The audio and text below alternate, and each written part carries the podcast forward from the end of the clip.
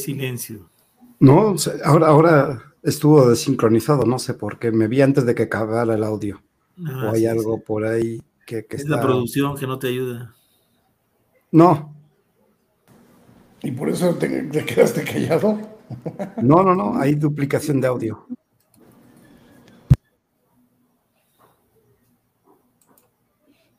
Hay ah, ya, ya. Había una, duplicación, tenía por aquí un ruido.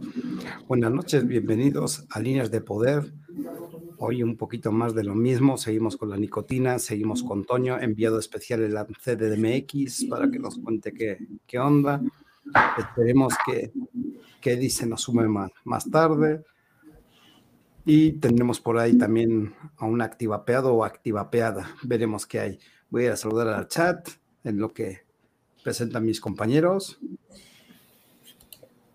Este, por ahí, primero en llegar Pauchi, buenas noches, Draco Arquimis, Manolo Niembro, Nene, ¿cómo estás? Juan Facundo Teme, bienvenido hermano, ¿qué tal? Ailén, querida, besitos. Y bueno, ahora sí voy a ir presentando a mis compañeros. Luis, buenas noches, bienvenido, ¿cómo estás? ¿Qué tal? Buenas noches, buenas noches a todos en el chat. yo voy a saludar a quien tú saluda al que va a ver este video después, también un saludo. Un saludo a Daniel, un saludo a Toño. Un saludo a Eddie, ahora que llegue. Y pues, si es que llega. Vamos a darle. Buenas noches, Daniel, bienvenido de nuevo. ¿Cómo estás? Muy bien, ¿cómo están ustedes? Buenas noches. A Iván, Toño, eh, Luis y a todos en el chat, buenas noches, bienvenidos. Bueno, voy a saludar también a Juan, a Emanuel, perdón, que se acaba de sumar. Emanuel SZ, bienvenido. Buenas noches, bienvenido, Toño, ¿cómo estás? Hola chicos, bienvenidos este, a, todos los que están por ahí escuchándonos, a Marquitos, a, Juan Facundo, a todos los que nos, los que, los nuevos y los notas nuevos que nos escuchan. Este, pues platicarles que hoy estuvo interesante el día, ahorita vamos a comentarlo. Este, les voy a platicar cómo se siente estar en la Ciudad de México después de muchos años de no venir. Uh. Vamos a ver qué nos cuenta. Pues hoy tenemos varios artículos. Este, pues, a, ver si Toño nos puede contar un poquito de, las actividades que está haciendo en México en estos días. Así que también saludos a al güerito Cloud que se anda sumando. ¿Cómo ven si empezamos rápido y empezamos con el artículo de la FDA? Que me, me pareció bien interesante. Eh, ¿Producción lo tienes a mano? Puede ser que lo tengamos por ahí. Sí, sería como que relax. Mientras vea, ve eh, diciéndonos qué dice. Ah, opinión, ya ni te acuerdas, ¿verdad? No, no, no, pues no lo tengo abierto. Estoy yo bueno. Ah, no, pero lo leíste. Ah, estás viendo que se ve yo? Es que no encuentro la ventana donde están ustedes.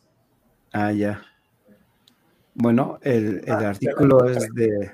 Voy a ir copiando el, enlace y lo voy a pasar por el chat. Es de Insider Source. Y lo voy a pasar aquí para que todos tengan el acceso. Ok. Ya lo pasé por el chat. Y ahora sí, si quieres lo, voy a leer. Y lo voy a pasar de español porque en inglés no creo que me entiendan nada. Ahorita lo paso. Eh, empieza así. Los datos del Reino Unido muestran que la FDA atiende mal al público estadounidense. Aquí no hay palabras de cesaciones, ¿verdad? Igual y sale por ahí. Igual y sale. no te confíes. Ahí dice cesación también, cesación. El, cese al tabaco, puedes decir. El cese, el cese. Dice, ¿ya lo tienes puesto? ¿Ya? Ya está. Va. A ver, entonces sí me paso la ventana. Es que estabas, lo estaba esperando en vasco, amigo, por eso no lo, no lo vio. Dice la primera. Ah. No, no me trabes, que ya empezamos mal. La principal organización antitabaco del Reino Unido, Action on Smoking and Health, ASH por sus siglas, ha publicado un informe que detalla el uso de productos de vapeo en Inglaterra, Escocia y Gales. El informe basa en una encuesta a 11.000 adultos y ha sido ampliamente publicado en los medios británicos. ASH informa que ha, habido un gran aumento en la... Ah, es que se ve medio borroso. Un gran aumento en la cantidad de personas que vapean en Gran Bretaña, con 4.3 millones de vapeadores actuales en 2022, un aumento del 19.4% con respecto a los 3.6 millones en 2021.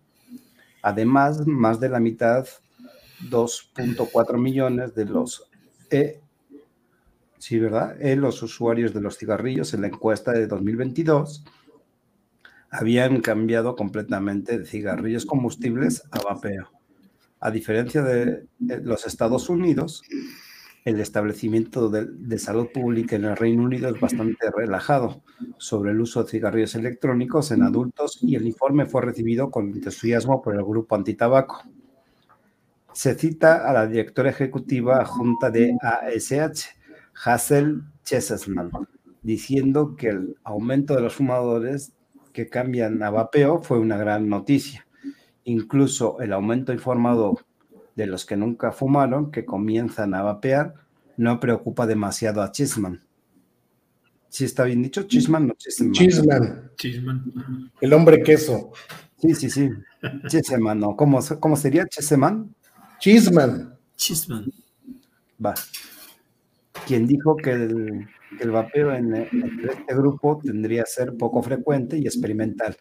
Además, ASH reveló que los sabores de frutas son el sabor más popular, utilizado por los vapeadores adultos del Reino Unido, con el 41% de los encuestados usándolos. El mentol es el siguiente más popular, con un 19%. Curiosamente, solo el 15% de los encuestados afirmó que el tabaco era su principal sabor de elección los cigarrillos electrónicos están disponibles en una amplia variedad de sabores en el Reino Unido. A ver, aguanta porque ya me, voy perdiendo, va. Con poca o ninguna consternación por parte del gobierno. Las organizaciones de salud financiadas por el gobierno, las organizaciones benéficas de salud pública y las organizaciones no gubernamentales todos reconocen que los sabores son importantes para los vapeadores para distanciarlos del sabor del tabaco combustible. En su comunicado de prensa, ASH declaró que había producido una evolución del vapeo durante la última década. Eso se produjo rápidamente después de una sesión informativa de ASH sobre el vapeo juvenil en el Reino Unido que fue respaldada por varios organismos de salud pública de alto perfil y colaboradores con, con expertos en regulación y académicos. El informe anuló las afirmaciones de los medios de que el vapeo juvenil corre el riesgo de convertirse en una posible catástrofe de salud pública que lleva a una generación enganchada en nicotina. Hasta aquí vamos muy bien, Toño. Y, es muy positivo porque aquí en esta parte está desmintiendo que el vapeo sea la puerta de entrada. Y si es que acaso lo fuera, el índice es tan pequeño que no tiene relevancia alguna. Corrígeme si estoy mal.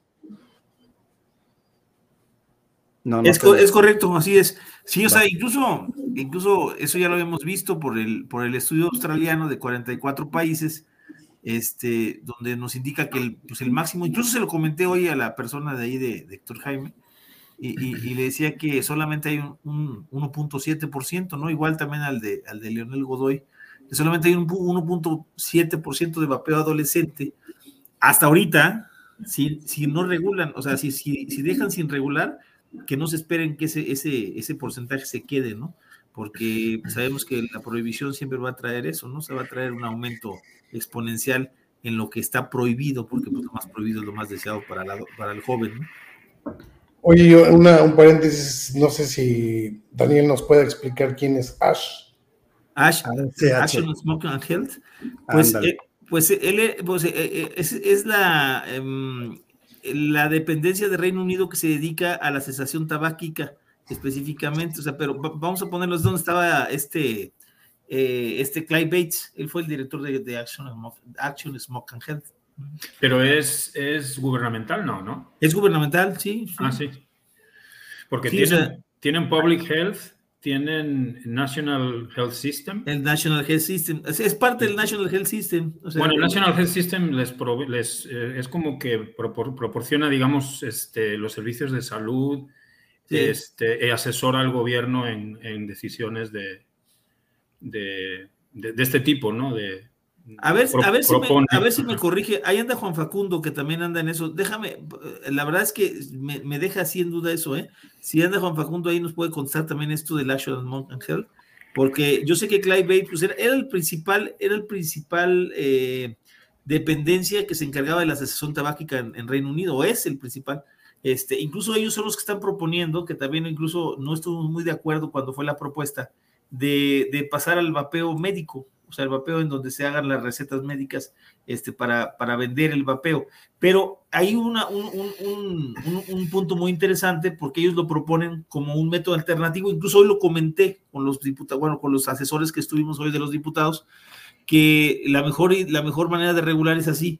O sea, regulas, si quieren hacerlo este, para, para tener un control, las personas que quieran asistir a que les ayuden a dejar de fumar, se manejan por parte del Estado, pero las personas que gusten, que quieran por su gusto ir a hacerlo, o sea, pueden ir a comprar sus dispositivos, profesionalizando las tiendas y obviamente eso va a ayudar muchísimo porque va a beneficiar a mucho más personas al mismo tiempo. Y no necesita ser, o sea, eh, de hecho, sabes, le dije que Reino Unido no lo toma realmente como una, eh, eh, como un producto de terapia de reemplazo así específicamente, sino como algo que está funcionando para dejar de, fumar y que lo quieren aprovechar, ¿no? O sea, ellos están tratando de aprovechar lo que existe.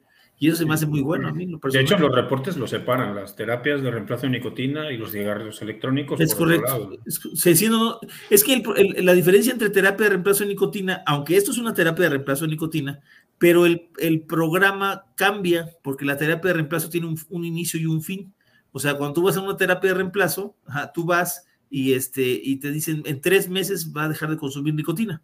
Entonces ellos te ponen la, fecha de inicio y la fecha de fin. Y eso es lo que precisamente es... Eh, y hay como un acompañamiento así. Es correcto. En la practicidad del vapeo, porque pues es un, es un método disruptivo que lo que te hace es que tú a tu propio paso dejes la nicotina tal como tú quieras, ¿no? O sea, bueno, como tú lo vayas sintiendo necesario, ¿no? Y ese es el, ese es el gran triunfo que ha tenido el vapeo, que no lo reconocen, pero eso es. Es, es una terapia de reemplazo de nicotina personalizable, ¿no? Se, se fíjense, qué curioso, ¿no? Se supone que las, las eh, eh, decía por ahí el Eddie alguna vez, y, lo voy a repetir, eh, se supone que hay, hay dos maneras de tomar las cosas, ¿no? El hecho de que el paciente se ajuste a la terapia, y el hecho de que la terapia se ajuste al paciente, que es como yo creo que debería ser este caso del vapeo, ¿no? O sea, la terapia se debe ajustar al paciente, así es como nos pasa a nosotros. Pues yo empiezo con 18, bajas a 12, bajas a 9, bajas a 6, bajas a 3. Lo quiero dejar, lo dejo, lo quiero continuar, lo continúo más tiempo hasta que yo me sienta que puedo pasar a 2, si quiero y si no, o sea, es, es esa, esa parte la que, la que beneficia mucho más, quitando los elementos tóxicos del tabaco, ¿no?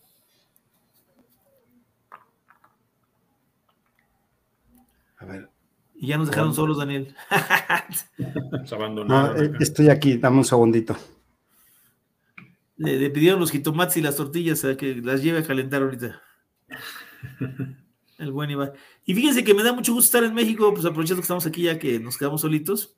Este, déjame platicar que me, me, dio mucho gusto. Llegamos el día domingo este, a México. La cita la teníamos el día martes, entonces tuve todo el lunes para estar preparando algo para llevar a, este, al Congreso de la Unión. Y les platico que es, eh, conocí a Eddie Caballero en vivo el día lunes. Este, nos quedamos platicando hasta muy tarde el, lunes. regresé a trabajar todavía en la noche. Este, pero un gustazo conocerlo, un gustazo poder hacer. Es, padrísimo cuando vas y conoces a alguien que, que lo, ves en, lo ves en programas pues, todas las semanas y platicas con él y todo, y tenerlo de frente para platicar, ¿no? Y este, estuvimos hablando de muchos temas muy interesantes sobre el vapeo este, sobre cómo ve el avance de, lo que está sucediendo. Y bueno, pues ahorita al rato que, llegue nos platique a ver qué, qué, le pareció la reunión que tuvimos. Eh, nos reunimos a comer un biscuit integral. Qué bueno este, que se vieron. Los dos diabéticos, el, biscuit del Obregón. Qué bueno. Los biscuits Obregón, que son unos biscuits aquí muy reconocidos, y, nos echamos un cafecito con el biscuit. Este, nada fuera de, otro mundo. Pero, pero fíjate, no sé, el, hecho de hoy conocer también a, Edgar Cano, porque no lo conocía en vivo, este, darle un abrazo y estar con él. Entrar al Congreso todo un triunfo, o sea, realmente te tienen esperando, traes, estás en una lista de espera donde te dicen cuándo pasas, cuándo no pasas, te revisan la computadora. Y lo curioso es que, por ejemplo, si vas a entrar con computadora, te, te dice, deme el número de serie de la computadora. Y, ya sacas la computadora, le das un número de serie y yo luego me pongo a pensar, bueno, ¿por qué hacen eso, no? Pues porque estamos en la Cámara de Diputados, hay mucho robo adentro, entonces si te robas algo no puedes salir si no tienes la si no tienes el papel, te dan un papelito donde te apuntan tu número en la computadora y el número de serie y nadie puede sacar la computadora si no trae el papelito. Sí. me oyen ahora? Es obvio, estás entrando, estás entrando a un recinto de políticos, pues hay que cuidar. Sí, imagínate, que te tienes que proteger de todo. Incluso te dicen, ¿tiene asegurada su cartera? Sí, sí, tienes que, te, piden todo, mano. Este, eh, no me dejaron pasar los vaporizadores, lo curioso es que te dejan pasar cigarros, ¿eh? Y que adentro del, Congreso está fumando, muchísima gente está fumando. Adentro. Este, pero no nos dejaron, no me dejaron pasar dos vaporizadores, de hecho llevaba, llevaba este y llevaba el, este también. Y me los, me los pararon en la entrada, me los quitaron y me dijeron que si querían que pasara, tenían que, que un diputado aprobarme que entraran. O sea, que lo que, porque yo le decía, es que con eso vamos a explicar precisamente de qué es el vapeo y todo. Y me dijo, no, no, no, no pueden pasar, está prohibido. Toño, sí me oyen, ¿no? Sí, sí te escuchamos. Ah, bueno, dame un segundito. Voy a saludar a Lobito, a Cachorro Jarocho, a Argel y a Draco y a Cristian. Estaba diciendo Cristian que probó una fresa que le recomendamos el, programa pasado. No sé si Draco le pueda responder, que es el, el invitado que estaba el fin de semana pasado y yo creo que vamos a seguir con la carta, como ven, para que demos paso al activapeado o activapeada. Va muy rápido, va muy rápido. A ver, dale, dale. Porque hay otro, hay otro asunto interesante que si está ahí Juan Facundo también podemos comentarlo. Y es el, el hecho de que en Chile se están poniendo otra vez muy duros. Ya, ya habían aflojado un poco, pero parece que hoy hubo una reunión dura este, de los SANS. Eh, creo que Daniel tiene el dato, ¿no? No sé si lo tengas tú, Daniel. No. De, no, de Chile. Sí, del tweet. Ah, del tweet. A ver, déjame lo busco por acá. ah, bueno, yo, yo lo tengo de, de, mano de los, de los activistas de allá, pero. Sí, bueno, había un tweet de un diputado chileno. Yo voy pisando acelerador y sigo con esto. Dice, todo esto muy lejos del enfoque adoptado por la Administración de Drogas y Alimentos de los... Ya me valió gorros. Ahí estás. Ah, no me asustes de Alimentos de los Estados Unidos y pletora de los grupos de salud público de los Estados Unidos. Estas organizaciones exageran rutinariamente los datos potenciales del vapeo y gritan sobre una epidemia de vapeo entre jóvenes que han disminuido en gran medida. El gobierno de Reino Unido subvenciona los cigarrillos electrónicos. El Servicio Nacional de Salud los recomienda a los fumadores que no pueden dejar de fumar por otros medios. Existe un apoyo público, político, de todos los partidos para el vapeo y las organizaciones benéficas de salud la respaldan, incluso pueden encontrar tiendas de vapeo en algunos hospitales. En Reino Unido, las personas que fuman pueden dejar, pueden elegir entre miles de diferentes productos de vapeo, opiniones de sabor y concentraciones de nicotina, que están logrando en gran medida tener a muchos a dejar el tabaco combustible y consumir nicotina de una manera mucho más segura. Según los datos más recientes de ASH, este está mal traducido. Hasta ahí voy a dejar porque eso muestra, ¿no? Sería lo correcto. Este, debe, este se debe a los fabricantes de Gran Bretaña. Solo necesita notificar al organismo regulador que más productos de vapeo pretendan comercializar asegurarse que estén libres de ciertos ingredientes dañinos y asegurarse que vendan solo a fumadores adultos para ayudarlos a dejar de fumar. Por el contrario, la FDA está impidiendo que los Estados Unidos disfrute de una revolución del vapeo, similar a la Reino Unido, al autorizar solo un puñado de productos de vapeo, fabricados por empresas, todas ellas solo con sabor a tabaco. Esto ignora por completo a los gobiernos de todo el mundo. Reconoce que el vapeo es al menos 95% menos dañino que fumar. Y que no han reportado muertes por el uso de vapeo con nicotina en ninguna parte del mundo desde su introducción hace 20 años. No sé si ustedes lo ven un poquito borroso, yo lo veo un poquito borroso. ¿Dónde está? Entonces, ¿por qué la FDA está adoptando un enfoque tan precautorio con respecto al vapeo? Son tus lentes, límpialos. No, no, no, yo sí lo veo un poquito borroso, no sé por qué. Entonces, ¿por qué la FDA está adoptando un enfoque tan precautorio con respecto al vapeo, vendiendo información errónea peligrosa en cada oportunidad? Esto ha resultado que los Estados Unidos esencialmente renuncia a los enormes beneficios para la salud pública que disfruta la población británica gracias a la adopción de, de la reducción de daños por parte de su establecimiento en lo que respecta al uso de la nicotina a la luz de lo que está sucediendo, a, la luz de lo que está sucediendo en otro lado del Atlántico, porque la estrechez de miras buscando de la FDA su torpeza a regular el sector y cobarde capitulación ante grupos provisionistas altamente financiados debería privar al público estadounidense de productos revolucionarios de nicotina de riesgo reducido. El público estadounidense está mal atendido por la incompetencia de la FDA, mientras que el Reino Unido reconoce y adopta activamente la reducción del daño de tabaco. Los adultos que fuman en Estados Unidos merecen algo mejor que una agencia reguladora que ha perdido, que ha perdido de vista su propósito principal de salvar vidas, no politiquerías. Sí, es que está un poco raro también traducido, ¿no? Ahí. Hay algunas cosillas. No, pues es el término que usa nuestro señor presidente. Déjese de politique, politiquerías. Politiquerías. Y de cesación, de cesación también. De cesación ahora no dijo nada. No dijo nada. Ah, yo que quería que cesara. Pues eso es, esto es muy bueno, o sea, a pesar de que obviamente este, este documento, bueno, pues viene en una revista que, que es muy conocida por el mundo vaporil, y que obviamente te dirían, no, pues eso lo dijeron los vaperos, ¿no?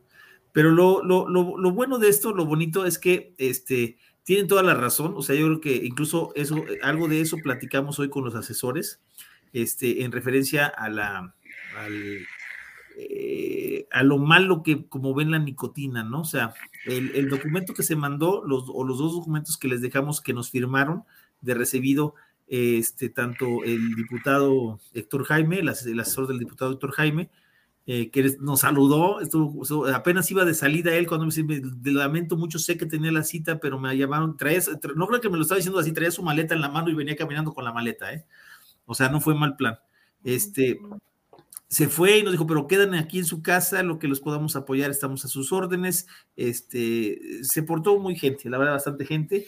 Este, el, les digo que el asesor, el asesor de él eh, nos habló de que realmente, fíjense cómo es la, política mexicana, ¿no? no les importa la salud, no les, les, importan los partidos, les importan el color del partido, ¿no? No, es que si lo propuso fulanito de tal y es del partido fulanito, pues entonces este no pasa porque pues, es de la oposición.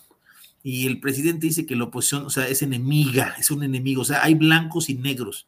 Entonces, eh, no ven por la salud. Incluso fue algo de lo que platicamos con los, con los asesores que estuvimos, es que esto es un tema de salud, ¿no? O sea, que incluso este, no tiene colores, o sea, no importa quién esté. Yo, nosotros les dijimos y les abrimos franco a decirles que estamos platicando con diferentes partidos, ¿no? O sea, que no somos parte de las tabacaleras, eso los dejé muy claro. Este, que esto, que los, aún, que somos una, una asociación incluyente, en el caso del VAPE, somos una asociación incluyente de usuarios, activistas y empresarios y que los empresarios también son usuarios. O sea, ¿por qué? Porque de ahí empezaron sus, pequeñas empresas emergentes. Que les quedó claro, la verdad es que nos escucharon muy bien, se les hicieron varias propuestas, no lo vamos a decir aquí, no por otra cosa, ni porque no les tengamos confianza a ustedes, sino porque no sabemos quién nos oye, ¿verdad? quién nos escucha, además de los de ustedes que nos, que nos, nos están escuchando. Pero sí puedes decir cuántas maletas de dinero llenas de dinero sucio de tabaco llevabas, ¿no? Ah, sí, claro, yo llevaba, cinco maletas de, cada una con 10 millones de dólares para los para, para que pasaran ya esto, ya pasara, ya se aprobar. No, hombre, o sea, es increíble porque este, eh, por ejemplo, el diputado Leonel Godoy, que es parte de, parte de, parte importante de la, de, una comisión, este, y de parte de Morena, este, que pues además ha estado en muchos partidos él, ¿no? El PRD, fue gobernador de Michoacán, etcétera, etcétera. O sea, tiene, incluso hasta me asusté porque uno de sus medios hermanos, que se apellida como su servidor, se apellida Toscano, es, pues parece que es un criminal. A ver si no me quieren hilar ahí porque no, él no me vio. Él andaba, en, todos andaban en pleno porque yo estaba probando lo de lo de la Guardia Nacional y luego vino. ¿Es ese que se llama Miguel Ángel? No, no, no. Tiene, otro, hermano que es un medio hermano que parece que es que, era líder de allá de los de la familia michoacana, cabrón. Entonces, cuando escuche mi nombre, porque pues dejé mi nombre, va a decir, a ver si este cabrón no es algo de, de, que ellos de allá, ¿no? Este, pero no, le dejé muy claro al asesor que no, que no nos han escuchado, que realmente Morena, bueno, no Morena, sino eh, le dije que varias personas de Morena, pues no, siempre nos habían escuchado, pero que ahora vemos, vemos esa, esa resistencia por parte solamente porque el presidente lo dice, ¿no? Y que pues, realmente los diputados están para ayudar a, los, a sus votantes, ¿no? Y este, les, les dimos los documentos donde les expreso que lo ideal para nosotros sería regular fuera del contexto de tabaco, o sea, de, regular fuera de, la ley general del control del tabaco, o sea, porque así es como nos quieren incluir, ¿no? Le hablé del momento, por ejemplo, de que eh, durante 12 años nos trataron como un, producto de no tabaco, de acuerdo al artículo 16, fracción 6, donde la jurisprudencia ya nos dio la razón, pero ahora como ya nos dio la razón, pues ahora nos pasan como si fuéramos un producto de tabaco. Entonces se quedó así, o sea, como que no, no, no hilaban esa parte, ¿no? Digo, la verdad es que está muy tremendo porque no somos un producto de tabaco. Les, les dejé en el escrito, si lo leen más adelante, este, o después se los leeremos ahí en, pantalla. Ponemos a Ivana que nos los lea. ¿Cuál es este, el escrito? Pues ponemos la descripción de fumar. Con, esa lectura tan fluida y tal. Es correcto, es correcto. Sí, por eso, por eso quiero que Iván específicamente lo lea. Este, y aparte porque puse, fíjate, adrede, puse cinco veces la palabra cesación. A ver, esto es el tuit del que hablabas. Exacto. Yo entiendo que este personaje fue ministro de salud de Chile en el gobierno de Piñeira. Ah, sí, sí, sí. Y se llama Jaime Mayalich. Mañalich. Mañalich. muchos nombres. Eh, lo leo como pero, pero, pues vemos claramente el discurso que trae, ¿no? Es... ¿Te, ¿Te, parece que lo lea para que sepan de qué va el sí, por favor. Este, no sé si pueden dar paso a Eddie, que está por ahí abajito. Ah, yo, yo no puedo, no sé por qué. Aquí no soy administrador. Sí. Dice, hay una ley que duerme en el Congreso y necesita urgencia en el vapeo. Es un mecanismo para generar adicción a Adicción a nicotina u otras drogas entre los jóvenes. Ahora son otras drogas, cabrón. Sí, pues, ahora nada más es el mecanismo para meter a los jóvenes a, la nicotina, ahora también a otras drogas, güey. Por eso me sentí contento porque ayer con Eddie nos estuvimos metiendo unos parchecitos de fentanilo para andar a, a doca ahí, ¿verdad? No, lo peor, fue, lo fue que tomaste café, que fue la puerta de entrada. Ah, sí, es la, es la puerta de entrada del pan de dulce, güey, está más cabrón. Eso no se quita tan fácil, güey. De ese nadie sale. De ese bueno, creo que se llevó unos cuantos saludos. Yo, yo lo vi y no encontré un solo, un solo comentario que lo apoyara, ¿no? No, ninguno. No, de hecho. De, hecho, ninguno. Hay poco, A mí me llama mucho la atención que, hay gente que, que acusa a las tabacaleras, ¿no? Como este. Que es lo pues En realidad, pues hemos platicado, ¿no? De que, de que sí se ven beneficiadas, pues están, están aprobando puro producto de tabacalera, amigo. Que también, fue otra cosa que les platiqué en el Congreso, ¿eh? Contra lo que están peleando ustedes contra las tabacaleras, precisamente son a los que están amparándose y están ganando los amparos. O sea, me da risa, digo, porque realmente nosotros, bueno, no nosotros, nosotros, pero All Bay, los empresarios que están en All Bay, podrían generar precisamente ese, esos lugares para desperdicio de baterías, podrían generar una, una personalización de la gente que quiere dejar de fumar, en lugar de venderlos en tiendas, en tiendas este, de autoservicio, que no van a dar una explicación, podría haber una profesionalización mucho mejor en las tiendas y, este, y es la mejor opción para la, distribución de este producto, ¿no? Nunca decimos que no lo distribuyan de otra manera, pero no quiten las tiendas, que es lo que está sucediendo con lo de con, Cofepris, ¿no? Y con ADIC. Bueno, y este, y el gobierno Secretaría de Salud, perdón, y, el, y, los otros, hombre. ¿Y cuál fue su eh, respuesta, Toño?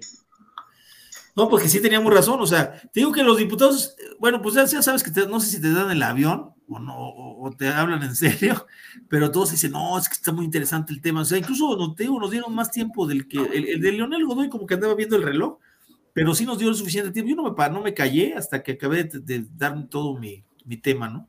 En, general, aunque, veía el reloj, lo seguía hablando, yo le seguía diciendo. En general, Toño, dirías que se mostraron receptivos. Eh, mira, los de Héctor Jaime sí. El de Leonel Godoy, yo, pues yo creo que también al final me dio su número de teléfono, me dijo que, estaba interesante el tema, qué lástima que, pues, que el diputado no estuviera ahí, pero que le iba a pasar las notas, porque eso sí, ¿eh? todo estaba anotando el güey, todo lo que yo decía lo anotaba, números, cifras, fumadores, este, gente que murió, eh, le, platicamos del Levali, de lo que sucedió con el Levali, este, de, de dónde tomaron eso, les platicamos de que no hay estudios mexicanos, pero le quieres, quiere que le diga por qué no hay estudios mexicanos, ¿por qué? Porque no los dejan hacerlos, o sea, llegan las universidades no quieren participar en los estudios, las, las, incluso las empresas privadas se sienten amenazadas por el gobierno que vayan a tomar represalias contra ellos, o sea, qué increíble, el gobierno nos pide que tengamos estudios y simplemente no nos dejan hacer estudios, eso es lo que tremendo. Un, usuario de España, eh, Cristian Jordán, dice lo siguiente, políticos son todos iguales, aquí y allá y donde quiera se corrompen y el poder corrompe al ser humano, en su camino siempre viven por ellos y para ellos lacra crea lacra. Y como siempre rompiendo el hilo con los comentarios que ya. No, pero ya rompiste el hilo, pues lo hubieras aguantado porque yo, yo iba a contar una anécdota para todos aquellos alquimistas que venía con el sentido que venía diciendo Toño. Pues, fíjense, se los voy a platicar, fíjense que tuvimos una experiencia. Nosotros tenemos un sabor que requiere un saborizante de un proveedor mexicano. Pues resulta que no nos lo quisieron vender, esa fue la impresión que nos dio. Entonces yo contacté a, mi ingeniera química para que me echara la mano, porque ella fue la que, la que gestionó aquella vez, y me dio un teléfono de alguien más arriba. Entonces ya hoy, hoy hablé y la respuesta fue exactamente igual como se le habían dado a mi socio. Marco me atiende muy bien, le digo, necesito eh, tantos kilos de este saborizante. Sí, como no, muy, muy amable la persona que me atendió. Y me dijo, bueno, eh, ahorita te mando la cotización y bla, bla, bla. Y al ratito me manda un mensaje que lamentablemente no, no se había dado cuenta, pero que ese, ese, ese producto lo tenían descontinuado ellos. Eh, exactamente igual así le dijeron a mi socio. Segunda, le bueno, dame otra opción de ese tipo de sabor, ¿no? si no tienes específicamente ese, pues ¿qué otras opciones tienes? Bueno, déjame checar. Se tarda y me voy a contestar. la respuesta fue, y se las leo, literalmente, déjenme encontrarla y se las leo. La respuesta fue, lo siento, sin embargo, no es posible cubrir los requerimientos para este tipo de aplicación. Entonces, hasta ahí fue igualito, o sea, para vapeo no, para pronto, ¿no? Y hasta ahí, hasta ahí quedó mi socio. Entonces yo fui más, allá, lo llevé más allá, le dije, ¿y cuál es el motivo? Y me contesta, 15 minutos después me contesta, dame oportunidad a que me apoyen con la respuesta. Claro que, que hay línea ahí de alguien más, ¿no? Y todavía 40 minutos después de esa respuesta, o sea, casi una hora después de que le pregunté originalmente el motivo, me dice, nuestros productos tienen vehículos que no están permitidos en esta aplicación. Entonces mi respuesta fue, con todo respeto, me parece más una postura moral que científica. Te aseguro que tus productos no son diferentes a los que se usan normalmente Pero bueno, este, entiendo, entiendo que no es postura tuya y pues te agradezco tu atención. Entonces hablé yo con, con mi ingeniera y me dijo, no, es que a lo mejor ellos se sienten auditados.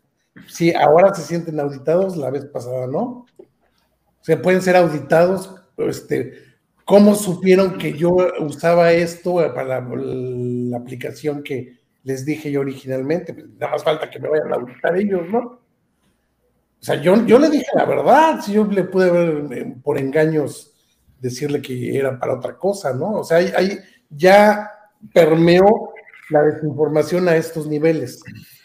Diles que tienes pastelería, que se acabó. Que nos, que nos topamos con una persona que toma decisiones en esa empresa que salió moralino y, confunde la ética con la moral, ¿no? Y además ni siquiera me están dando una respuesta de frente, ¿no? ¿Por qué? sí, así es. Pues eso, así, te responden los diputados. Bueno, pero mira, te voy a platicar, el, el asesor del diputado, doctor Jaime, la verdad lo vi muy sincero, muy, muy sincero. Este, lo vi, lo vi hasta cierto punto, algo que espero que nunca nos pase a nosotros. Lo vi con la idea de, de, pues es la oposición, somos, somos la oposición, los otros van a hacer lo que quieran.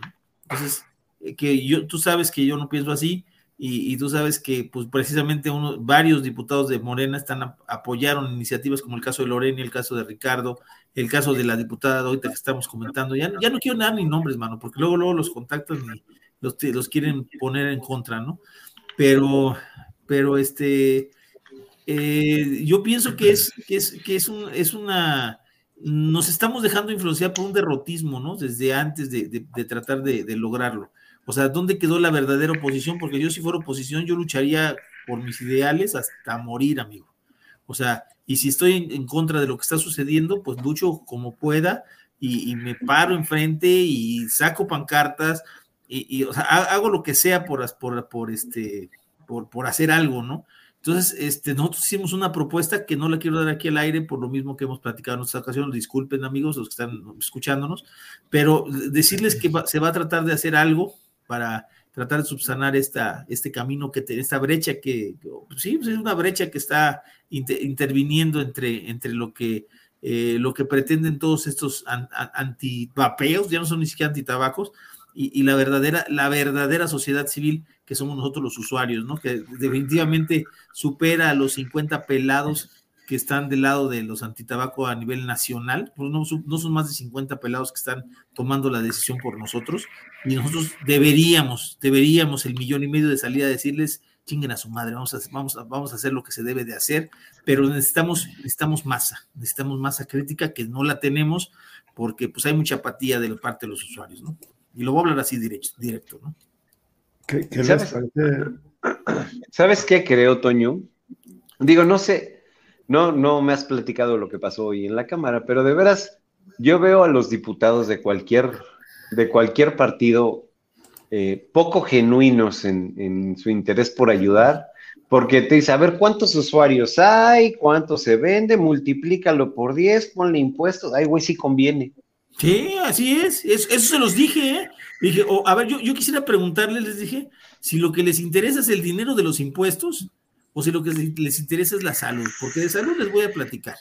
Hay una empresa norteamericana eh, que se llama Budget, que Budget State Solutions, se llama, o, State Budget Solutions, donde dicen que si toda la gente se pasara a los métodos de reducción de riesgos, habría un 87% de beneficio en, el Medicaid, o sea, en Estados Unidos. O sea, se reduciría el gasto del Medicaid en los gastos de salud para las personas que fuman en un 87%, lo mismo que podría pasar en México. y, sí le dije, ¿pero qué les interesa a ustedes? ¿Que haya impuestos? ¿Que, que la gente pague?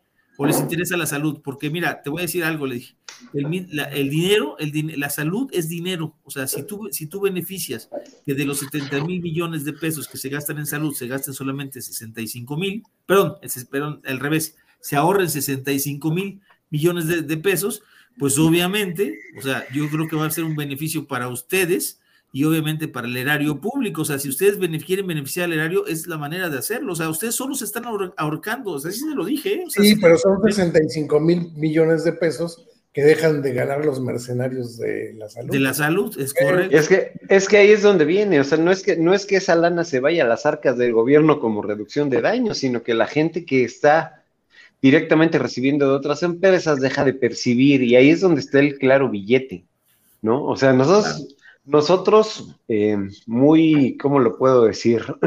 muy utópicamente pensamos en que podríamos reducir el gasto público a través de, a través de los beneficios de la salud. Sin embargo, ellos ven una reducción no en, no en el campo de la salud, sino directamente en sus, en sus bolsillos. En sus bolsillos. Y ese es el, y ese yo creo que ese es el mayor problema, ¿no? Entonces, ¿cuál transformación? Te pregunto a ti, Chairo. A ti, Chairo, que me estás viendo, ¿cuál transformación? A ver, deja, deja que contesten los chairos, porque es a nivel mundial, güey. Yo creo que hay, yo creo que hay, hay chairos en España, hay chairos en todos lados, cabrón. Esto ya no es, esto Mira, ya no ahí es está una cuestión de está México, güey. comentando Cristian, está comentando Cristian, fíjate, por ejemplo, el dinero que se aplica de los impuestos del tabaco, déjenme platicarles que el fin primario de esos impuestos es, si realmente le interesa a la OMS salvar al, al ta- al fumador, que es lo que siempre anda alegando que él va a salvar al fumador, pues lo primero que le debe interesar es que con ese dinero se debe pagar eh, prevención, educación, eh, programas de ayuda a los, ta- al, fumador. Por ejemplo, pongo un ejemplo aquí. La con el que cesación. platicamos. 15 mil pesos para dejar de fumar porque hay que pagar viáticos. Entonces, si realmente le interesara al Estado ayudarte, te pagaría los viáticos de tu camión para que fueras a tomar tu tratamiento a 50 kilómetros, ida y vuelta, te pagaría el Champix, te pagaría el, o, o el bupropión, o te pagaría la terapia psicoconductual. Te daría la terapia psicoconductual que ocuparas, no las 24 sesiones, sino las que necesitaras, ¿no? Y te daría seguimiento. Entonces, esto que también les- le- hoy le dije a uno de los asesores, no pregunten por favor, porque ese es su papel como, como legisladores, es que le den seguimiento, denle seguimiento a los que dejan de fumar por estos métodos que, que- que estas personas proponen y van a ver que no tienen seguimiento, o sea, incluso en, la- en el portal de transparencia, y les platiqué ese dato, en el portal de transparencia dicen que Conadic no quiso dar los datos de, de, de las dependencias, que cómo llevaban las dependencias en los estados, que porque tenían miedo de casi de seguridad nacional, de que qué iban a hacer con esos datos las personas que los obtuvieran. Y se rió el asesor, o sea, le digo, digo, para que tú tengas una idea de que esta dependencia, por supuesto que no sabe, no tiene ni la menor idea de cuánta gente deja el tabaco, ni siquiera le da seguimiento. Le dan seguimiento a los primeros seis meses de tratamiento y después al año hay mucha gente que regresa a fumar y ya ni siquiera se enteran, ya no los tienen dentro de su, de su gráfica, ¿no? Porque ya no, ya no les dieron seguimiento. Y eso es lo que sucede. Bueno, eh, ah, perdón, este, como ven, si hacemos una pausita, ven que voy a todo gas hoy. Pasemos a su sección favorita. Vamos a pasar a la sección de Activape y, y seguimos con el tema porque pues también en lo que se pone a tono Eddie, que como siempre llega tarde. Pues, Estoy más, que info- Ah, estoy, estoy más que informado. Ayer platiqué dos horas largo y tendido con el buen Toño. ¿Ya le diste beso? Ya, ya, ya, pues ya. ya para qué lo queremos aquí, cabrón. Entonces ya. Ya, ya, ya, ya. Ya se fue. Bueno, eh, entonces vamos a poner la cortinilla y vamos a dar paso a nuestro activapeado o activapeada. Así que ahí vamos con la cortinilla. Ya la perdí. No, está por aquí.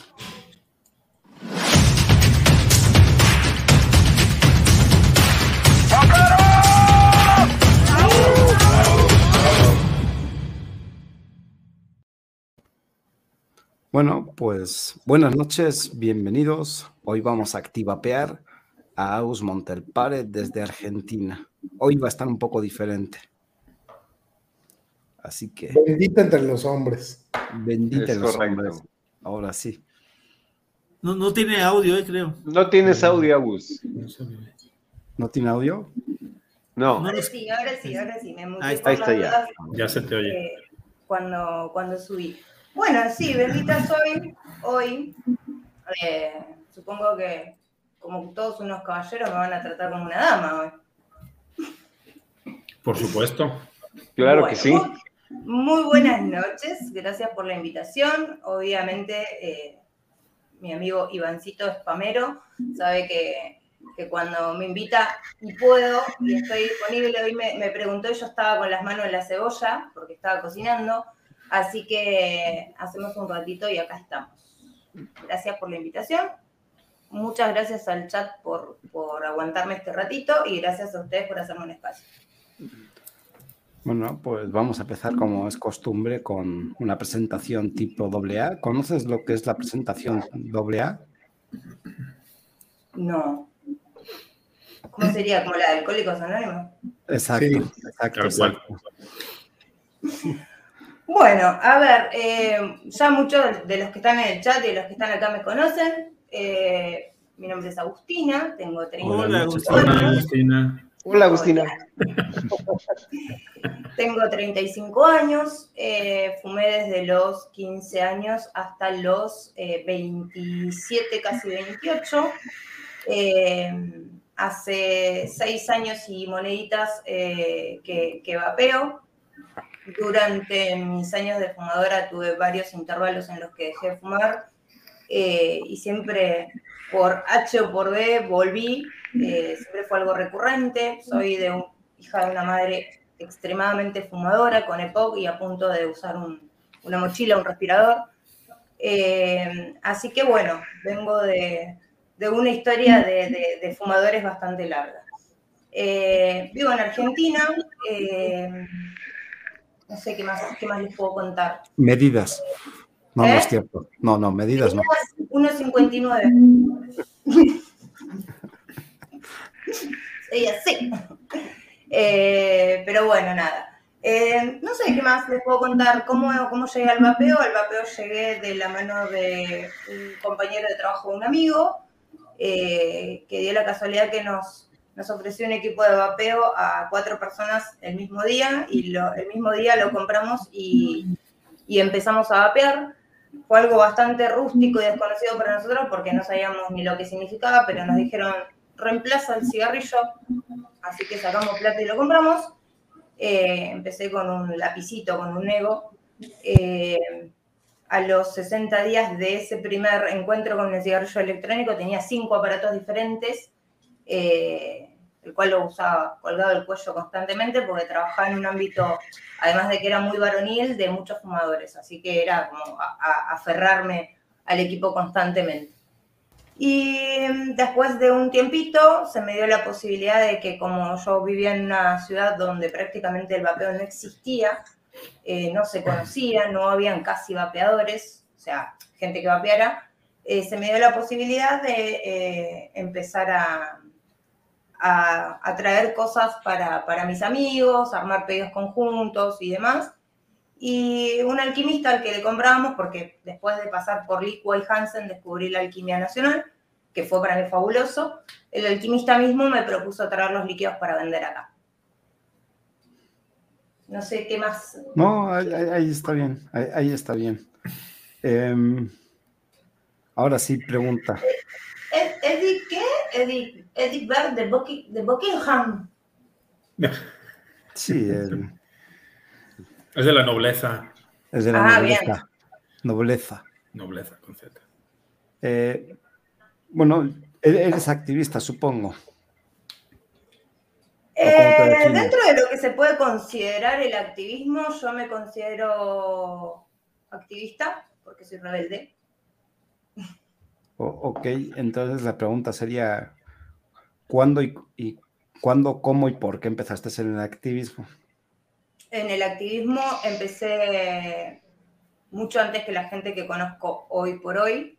Empecé prácticamente a los dos o tres meses de vapear, cuando me empecé a sentir frustrada porque todo lo que veía de lindo, bonito y excelente para el vapeo no lo podía conseguir en mi país. En ese momento me, me volví, para mí entender, activista porque sentí como una fuerza desde adentro de, de querer cambiar la realidad que se estaba viviendo en cuanto al vapeo en mi país en ese momento.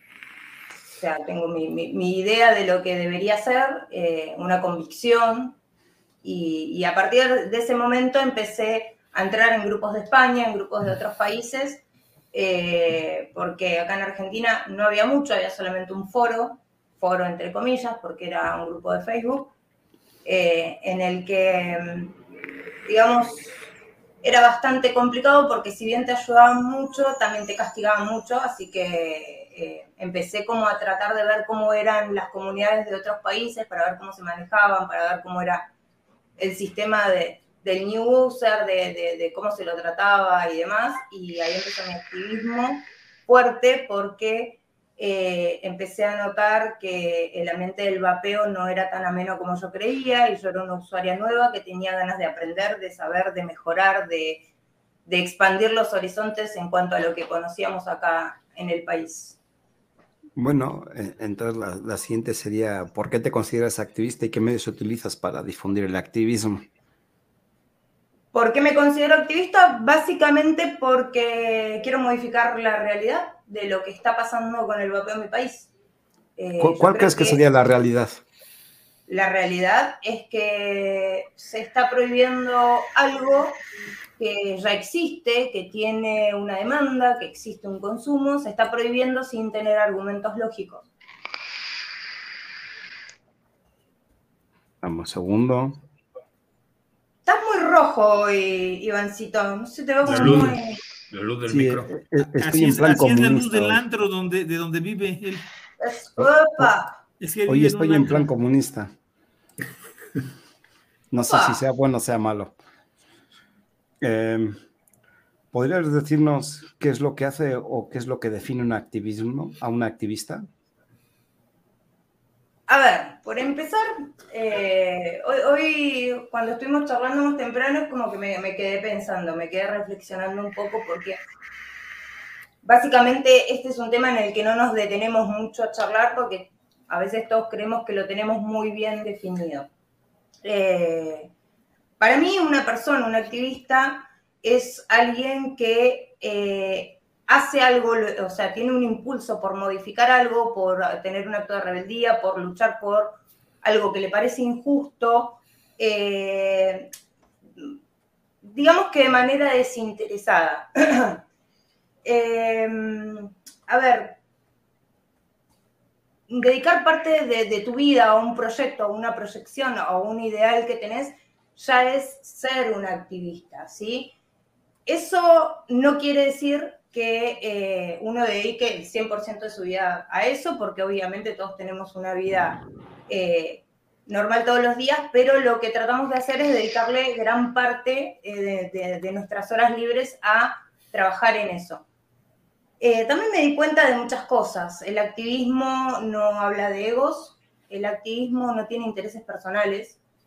Eh, y en eso me encuentro con que tenemos una imagen bastante distorsionada de lo que es el activismo. Por lo general, eh, uno se considera activismo cuando tiene, activista cuando tiene una convicción y trabaja en pos de, mejorar el contexto o de evocar todo el trabajo a que eso que nos parece injusto o, que nos molesta o que nos cuarta la libertad se modifique. Pero no lo hacemos por en sí una cuestión de ego o de reconocimiento, lo hacemos porque es algo por lo que sentimos el ímpetu de modificarlo. Ahora viene la parte esa en que podemos retirarte el habla dependiendo de tu respuesta. Oh, Y, y- Me y la parte amorosa.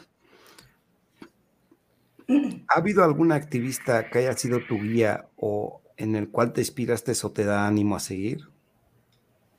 Eh, hubo un momento en el que sí, hubo un momento en el que conocí a una persona que eh, me generaba como una situación de empatía, de, de decir, mira lo que hace, mira qué bueno que está lo que hace, eh, mira qué, ganas. eh, a veces en muchas conversaciones de decir, eh, pero si esto te está haciendo mal o esto te está generando algún otro problema, eh, tenés que ser un poquito más egoísta y pensar un poquito más en vos o, o demás. Y esa persona sí, en su momento me, me generó como, a ver, les explico, yo cuando empecé en el, en el- en el tema del vapeo, empecé con mi activismo y tuve una disilusión, un, un choque de realidad bastante grande eh, y yo decidí retirarme totalmente de todas las redes y, desligarme totalmente del vapeo. Mucho tiempo después eh, volví, que incluso aparecí empecé a aparecer, a aparecer en vivos y, y a conocer mucha más gente todavía eh, en el mundo del vapeo. Digamos, como que esos pequeños dinovapes que, que nosotros siempre hablamos en Argentina eh, estaban bastante inactivos y demás, entonces empecé a conocer a la nueva generación, a la gente que iba ingresando y dentro de esa nueva generación conocí a una persona eh, que en su momento me, me, me volvió a despertar como ese ánimo por, por, por la no desilusión y por volver a, a- a- a encender la luz del activismo, digamos. Sí, porque tú viviste lo que es la transición entre una directiva y otra, ¿no? Eh, yo viví la época en, en la que no había nada, nada. O sea, no existía una asociación, no existía un fantasma contra el que pelear, no existía nada. Recién empezaba el vapeo, digamos, más masificado acá en Argentina. Sí, habían mucho antes de eso, cuatro, cinco, diez, quince personas que vapeaban en Argentina, pero no existía un movimiento de nada. Cuando yo empecé, lo único que, existía era Vapeando Argentina. Eh, había una, como una casi, un casi movimiento eh, de usuarios eh, que sí estaba dirigido por una persona con la que yo no comulgaba mucho en sus ideales o en su manera de, moverse dentro de la comunidad, eh, pero no existía otra cosa. Cuando vuelvo me encuentro con que habían actividades, había una asociación, había gente que estaba generando un movimiento en el activismo. Pues si vamos al caso del activismo, es generar actividades o generar un movimiento alrededor de, esa idea que se intenta modificar. Eh, y sí lo había, y de hecho me encontré con, gente con una cabeza y con, unas ideas eh, que a veces nos parecían locas, pero muy buenas, con gente que, con la que comulgaba. Eh, me encontré con, lo que yo interpretaba era una comunidad, digamos. Ok, sí, o sea, me, me refiero a la transición porque me acuerdo, este, no sé si ya te conocía, pero me recuerdo que fue de la transición cuando dejó la, vamos a decir que la antigua administración a Sobeip y la retomó Juan. Eh, sí, sí, fue como medio ahí simultáneo. Yo, cuando entré ya estaba Juan. ¿Ya, ya estaba? Ah, sí. ¿A poco? Yo pensé estaba ahí, había sido hacia, hacia... Pensé que te había conocido yo antes. No tuviste placer, querido. Oh, lástima. Te hubiera agarrado yo a todos 28. No, no es cierto. No era muy diferente de lo que soy ahora. No, no, no. Tenía más arrugas. Ah, pues como yo casi, ¿no? Y un poquito más de pelo. Claro. Yo tengo, um, un cochito que tengo un problema acá, me acaba de salir un cartelillo. Ahí está, muy bien. ¿Cómo, viste pues, la, desaparición de, Vapeando Argentina, Augusto? ¿Cómo, la tomaste? ¿Cómo viste, por ejemplo, que, bueno, la desaparición me refiero de la página que, la, página de Facebook, que realmente tenía, yo creo que el mayor número de usuarios agregados de, de todo, de toda Latinoamérica, ¿no? Que es cerca de 40 mil usuarios o 41 mil. Mira, yo, te, te, voy a decir más o menos cuál fue mi mirada durante mucho tiempo Vapeando Argentina. Eh, Vapeando Argentina era un avispero. Vapeando Argentina tenía eh, lo que se veía, lo que se interpretaba y lo que no se veía. Vapeando Argentina tenía, muchas cuestiones. Eh, muchas cuestiones que a mi forma de ver eran bastante polémicas. Eh, manejos que a mí no me parecían lógicos. tratos y destratos que tampoco me parecían lógicos sí me pasó que en un momento sentí como hasta un aire de censura, o sea, o, comulgás con lo que nosotros opinamos o te baneamos. En algún momento se empezó a poner de esa forma. Sí tenía un buen sistema organizativo porque eh, cuando había algún tipo de difamaciones o cuando alguien bardeaba a otra persona, bardeaba, decimos nosotros, como, como a, tratar de insultarlo de alguna forma, se, se actuaba directamente y en el momento, eh, pero a veces habían cosas que se tomaban como, como de, mal, de, mal, que no eran mal, que quizás eran una forma de pensar diferente y en algún momento se, como, como que se empezó a coartar esa libertad de opinión. Eh, cuando desaparece Vapendo Argentina, la verdad que yo eh, sinceramente voy a decir que para mí ya era un foro que prácticamente no existía, que el movimiento que tenía era nulo y que solamente entraban los usuarios que se relacionaban entre sí a tener esas típicas conversaciones entre sí, que es, por ejemplo, lo que hacemos hoy nosotros en un vivo, pero ellos lo hacían dentro de la plataforma de Facebook. Eh, sí, me dio un poco de pena porque ese, ese foro, esa página es parte de la historia de del vapeo en Argentina y me dio la sensación de que mucha gente se quedó sin casa. Y esa gente empezó a deambular por diferentes grupos. Eh, a muchas se, se les abrieron las puertas y a muchos otros no. Entonces siento eso, básicamente, que hubo mucha gente que se quedó sin hogar, digamos. Sí, mira, a mí se me hace muy interesante ese grupo porque eh, a final de cuentas eh, no, no, no había ventas, por ejemplo, en el grupo. Claro, había algunas cosas disfrazadas por ahí que yo creo que tú ya llegaste a ver también. Este, pero independientemente de eso, era un grupo, era un grupo de ayuda. Cosa que, cosa que, por ejemplo, aquí en México, eh, digo, yo, yo empecé vapeando con los argentinos, ¿eh? o sea, realmente me pegó mucho, no, a, no vapeando Argentina Facebook, sino vapeando Argentina el foro de vapeando Argentina. Sí, sí, sí. Y, este, y, realmente me sorprendió mucho porque eh, les daban seguimiento, incluso en, vapeando Argentina Facebook, le daban seguimiento a las dudas que tenían las personas sobre el vapeo, que se me hace muy interesante y que, por ejemplo, en México dejó de existir Tenía algo muy interesante, Toño, que era eh, dentro del foro tenías diferentes hilos divididos por temática. Entonces, eso hacía que el usuario que recién entraba no tuviera que generar un hilo con una pregunta random, random y volverse loco esperando una respuesta porque ya había una sección con diferentes hilos sobre ese tema.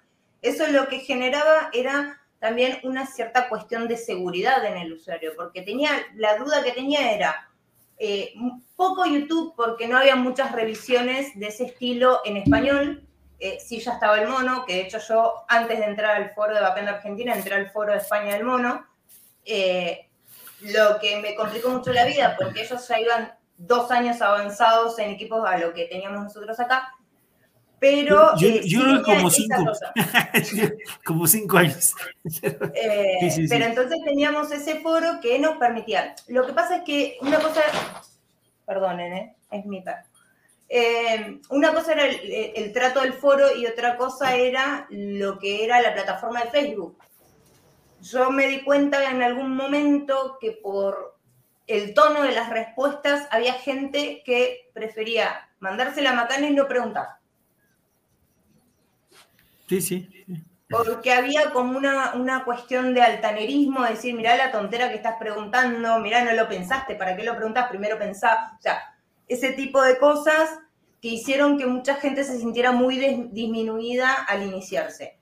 Ahí fue donde empezó como la, la, conversión de lo que era en un principio Vapeando Argentina a lo que se fue transformando.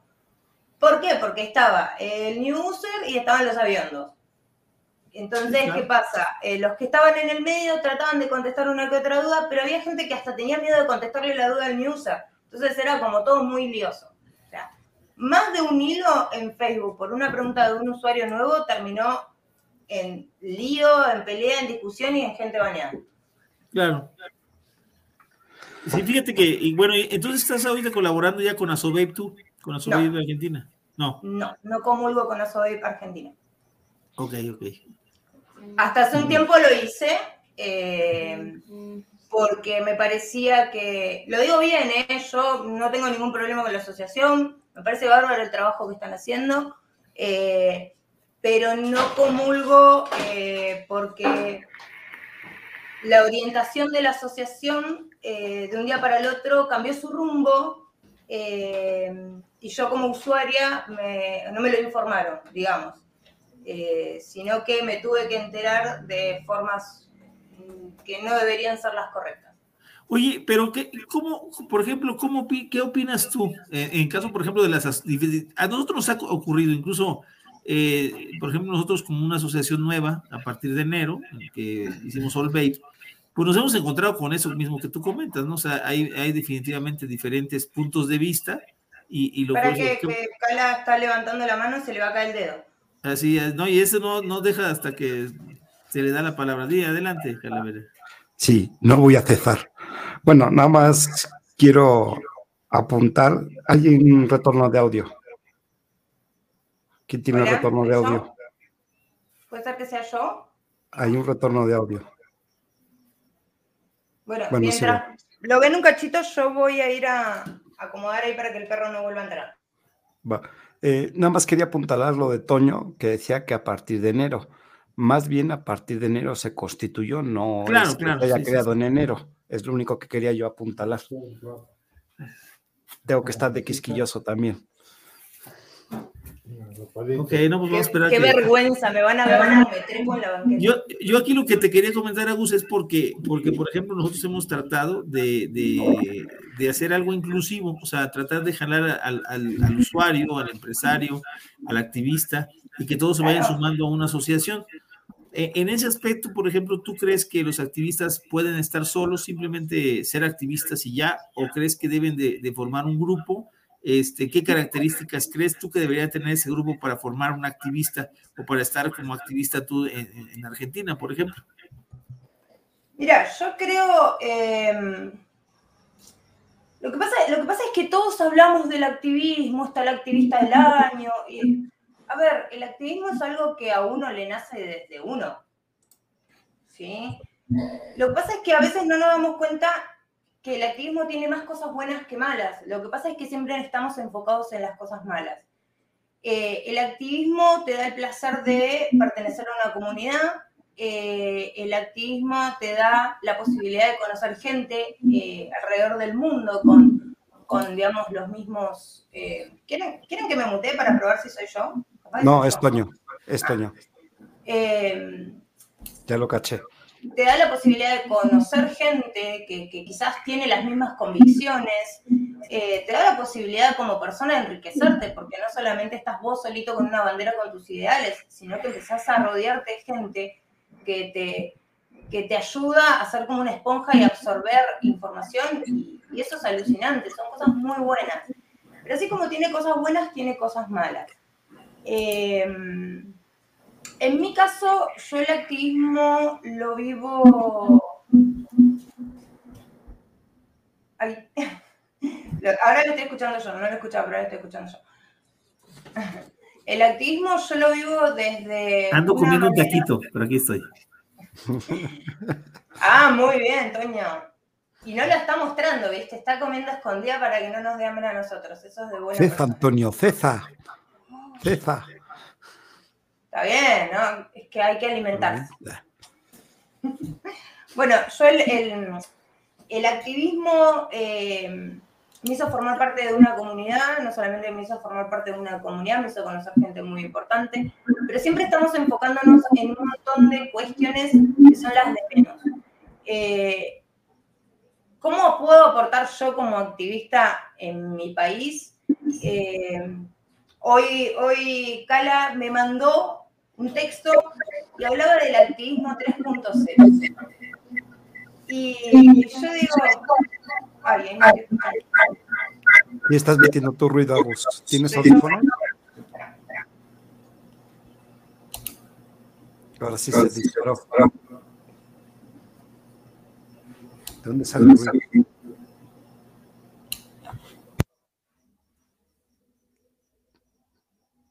¿Quién está con el ruido? No sé, ahora no se oye nada. No soy yo. Creo que eres tú, ¿eh? Porque yo no oigo nada tampoco.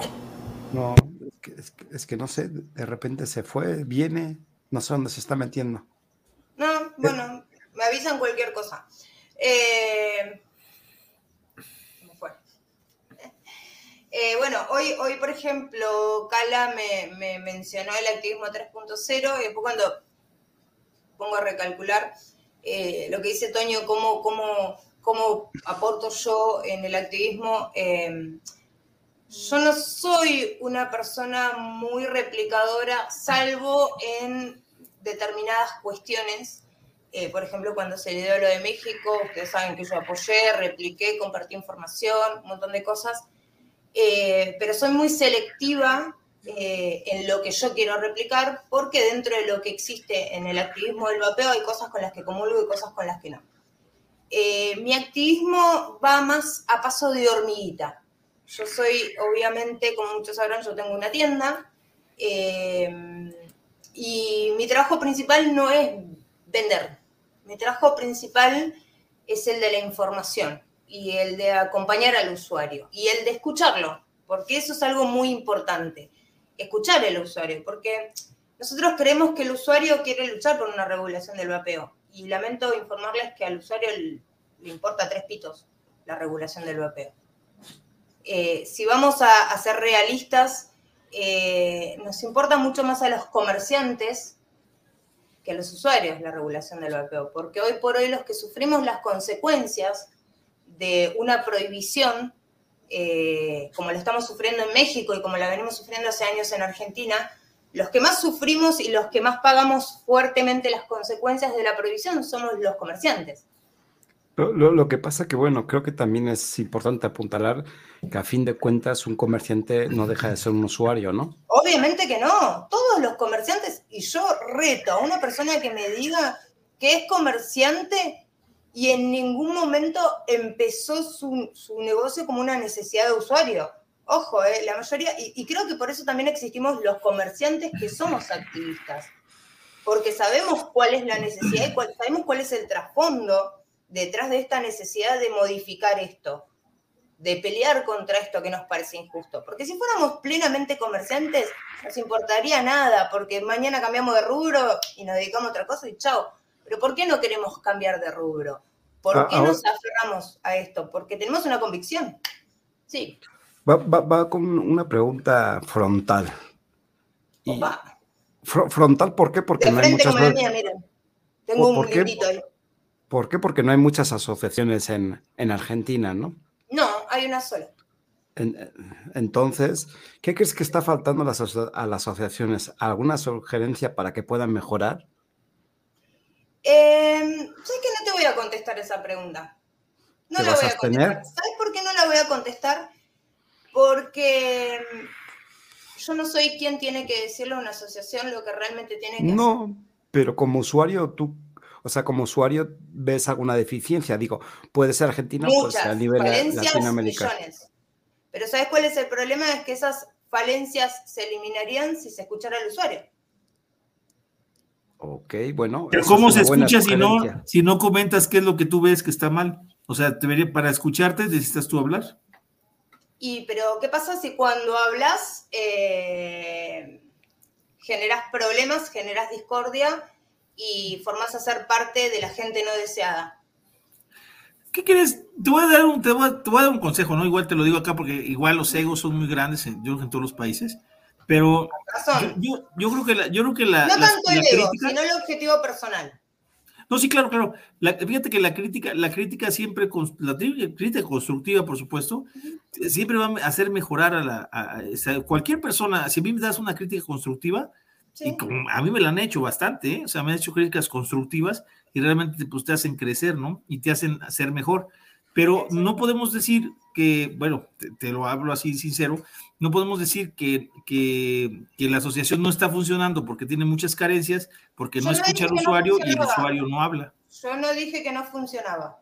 No, no, no, no, no, no, no, Dos conceptos diferentes. no, no voy a poner palabras. a ver, estamos en un tema bastante delicado.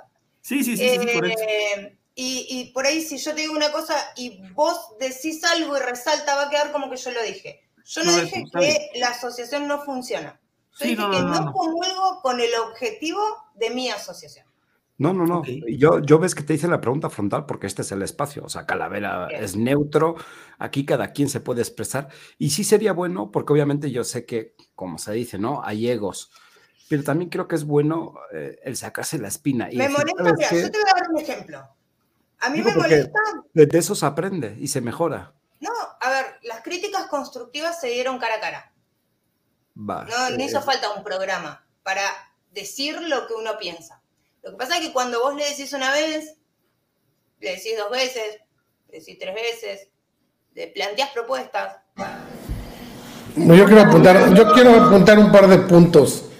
Yo creo que el ser de activismo no tiene que ver con que si eres usuario o tienes negocio, es, es, la actitud de cada quien, es una actitud personal y es un compromiso personal, porque vemos a gente como Antonio, como Iván, como Daniel, que ellos no tienen nada que ver con el negocio del vapeo, son exclusivamente usuarios y están muy comprometidos con el activismo. Y no necesariamente, pero, eso es una cuestión de él, de ellos como usuarios. eso ya lo hablamos. A ver. Sí, sí, nada más que yo, quería apuntar. Yo quería apuntar esa parte. Lo mismo sucede en la otra parte. Tú ves gente que está metida en el negocio y vive del negocio y no hace nada, no tiene nada de activismo. Entonces, Creo que eso, eso es una cuestión de actitud de cada quien y es personal y no tiene nada que ver una u otra cosa. La otra cosa que yo quería apuntar, porque eso, eso ha sucedido en México, es que por eso en México existen actualmente tres asociaciones. Si no estás conforme con una, pues abre la tuya. Sí, eso es a lo que yo me refería, porque estando solo tú como activista es muy complejo que tú solo como activista puedas lograr algo, o sea, tú solito. O sea, porque puedes hacer un activismo, pues, te pongo un ejemplo, ¿no? O sea, yo puedo, yo toda la vida me he dedicado a lo que a todos mis clientes, por ejemplo, de fotografía, todos saben que vapeo. A donde yo voy, incluso creo que ayer Eddie se dio cuenta que fuimos a un restaurante y llegó la macera, se acercó y cuando Eddie se para, me quedé platicando con ella y le dije precisamente lo que era el vapeo para que cuando ella conociera un cliente que llegara a vapear, no lo criticara, ¿no? O no, o no, no utilizara tan fuerte el, el argumento que traen ahorita de los restaurantes, cuando es un restaurante al, al, aire libre, ¿no? Que tiene, ya le, y le expliqué en tres minutos que significaba los impuestos del, del, tabaco perderlos por lo que estaban queriendo meter al vapeo como tabaco, ¿no? Y me costó tres minutos explicarle. Entonces, ya, ya, es un activismo, pero... Puedo, pero espérenme un cachito, espérenme un cachito. Mm. Voy a cerrar un concepto, porque está, vamos a lo mismo. Si vos me pre preguntás a mí qué es lo que opino y yo empiezo a contarte lo que opino y terminan dando su opinión ustedes, no se entiende no, no, cuál no, es mi no, opinión. No, Entonces, permítanme terminar la idea y después sí, sí, sí.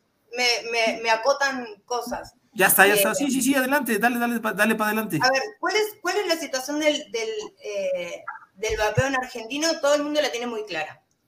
Eh, yo cuando me integré, porque, a ver, yo no reniego de eh, lo que yo vine trabajando hasta ahora. Yo hasta hace tres meses, obviamente, apoyaba y acompañaba el trabajo de Asobep Argentina, pero mm, a mí me surgió una cuestión. En las charlas internas con, con el presidente de Asobep Argentina, muchas veces planteamos diferentes situaciones, como por ejemplo, eh, por qué enfocarse solamente por reducción de daños, eh, porque le parecía que era una buena opción, porque ya se habían enfocado por otros objetivos y no había servido.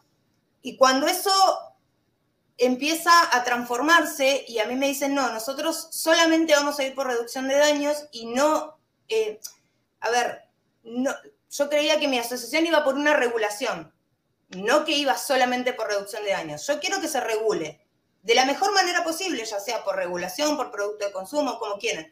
Yo quiero que mi asociación trabaje por una regulación y no por un capricho. Por eso, en determinado momento, yo planteé dos o tres veces esa, esa situación y la respuesta fue, no te vamos a dar lo que queremos porque eh, nosotros vamos a ir por esto, te guste o no. Si no te gusta, andate. Ese, es el planteo. ¿Qué hago yo? Automáticamente me pongo a, revisar, digamos, mentalmente todas las conversaciones que yo había tenido con Asobe. Eh, a mí en los últimos días me dijeron a SOEP se creó, se creó con la finalidad de regular por reducción de daños, cosa que no es lo que a mí se me dijo en un principio, sino que me dijeron que a SOEP se había creado con la finalidad de regular el vapeo en Argentina, fuera de la mejor manera que fuera. Siempre tratando de ir por el lado, el mejor lado para el usuario. Entonces, cuando yo empiezo a ver una cierta cuestión de no hay de, ni siquiera un aporte de opinión de los usuarios, donde eh, cuando queremos aportar ideas nos dicen que no, que no, que no, que esto no, que porque no, porque no es momento político, porque no es mi momento, porque no es lo que yo quiero, porque... Entonces yo me pongo a pensar, ¿esto es lo que a mí me está representando? No. ¿Qué hago yo? Como ustedes sabrán, yo pertenecía a un programa que de alguna forma funcionaba bajo el logo ASOBE y yo lo que dije, muy a pesar de mis compañeros, es que yo no me sentía más representada por la asociación. Fue todo lo que dije. ¿Sí? ¿Por qué? Porque la asociación que rige en nuestro país en este momento no es una asociación de Argentina, es parte de un grupo de asociaciones y las directivas no salen solamente de la presidencia de mi país. Son un conjunto de acciones que hacen todas las ASOE de Latinoamérica. Pero yo lamento informarles que la política en mi país no es la misma política que en Venezuela, no es la misma política que en México y no es la misma política que en Colombia. Entonces, no sirve el mismo accionar de México en Argentina como el de Argentina no va a servir en Chile, como el de Chile no va a servir en Venezuela o en Colombia, porque son diferentes tipos de política. Entonces, no comulgo con esa idea por ese tema, no por otra cuestión. Yo en ningún momento dije que mi asociación, o sea, que la asociación de mi país no trabajaba, porque yo sé que trabaja. No me parece que el enfoque sea el correcto, por, por ende, no voy a seguir trabajando bajo la bandera SOE cuando no comulgo con ese trabajo. Y una pregunta, ¿cuál crees tú que sería la mejor regulación del vapeo en tu país? La mejor regulación sería tener una regulación. Ahora, que vos me digas a mí, ¿cuál es para mí la mejor regulación? Para mí esto tiene que ir enfocado bajo un producto de consumo. ¿Por qué? Bajo un producto de consumo. Porque si seguimos luchando por un producto de reducción de daño, tenemos... Se está escuchando otra vez. Alguien está metiendo ruido y no sé quién es. Pero ahora que acabe Agus, este, quiero plantearle una, pregunta a esto mismo que está diciendo, aprovechando el silencio. Bien, buenísimo. Eh, bueno, eh, ya se me fue la cuestión. Eh, a ver, es muy, es muy sencillo. Yo, Agustina, soy un cuatro de copas. Yo no estoy metida dentro de la política, yo no transo con políticos, yo soy un civil más y soy una usuaria más. ¿Tengo un comercio dedicado a esto? Sí, lo tengo. Mi trabajo diario es ayudar a las personas para que puedan dejar de fumar, ¿sí?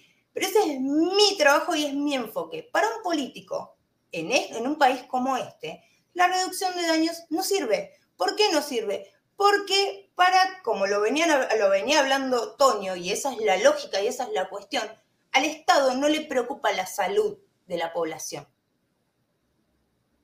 Y es lógico. Entonces, si nosotros le vamos con la bandera de reducción de daño, va a decir, a mí tráeme plata, impuestos, un producto, un consumo masivo. Tráeme eso y lo charlamos. Esa es la cuestión. Entonces, cuando, a ver, yo he hablado con, muchas, con muchos diputados nacionales porque de hecho tengo clientes que son diputados nacionales y tengo amigos que son diputados nacionales. Yo me crié dentro de la política en toda mi infancia porque mi abuelo fue de la comisión que fue a buscar a, Perón.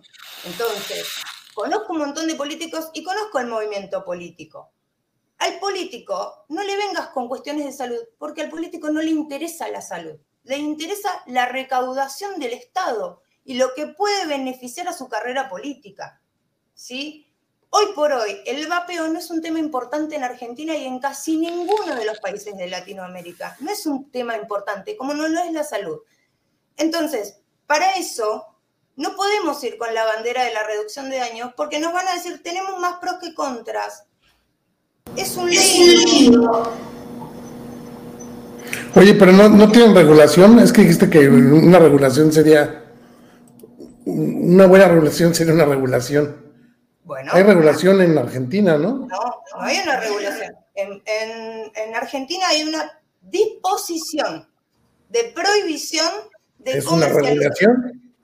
No, no es una regulación porque no está hecho. No, no puedes regular prohibiendo, es una regulación. No, escúchame una cosa.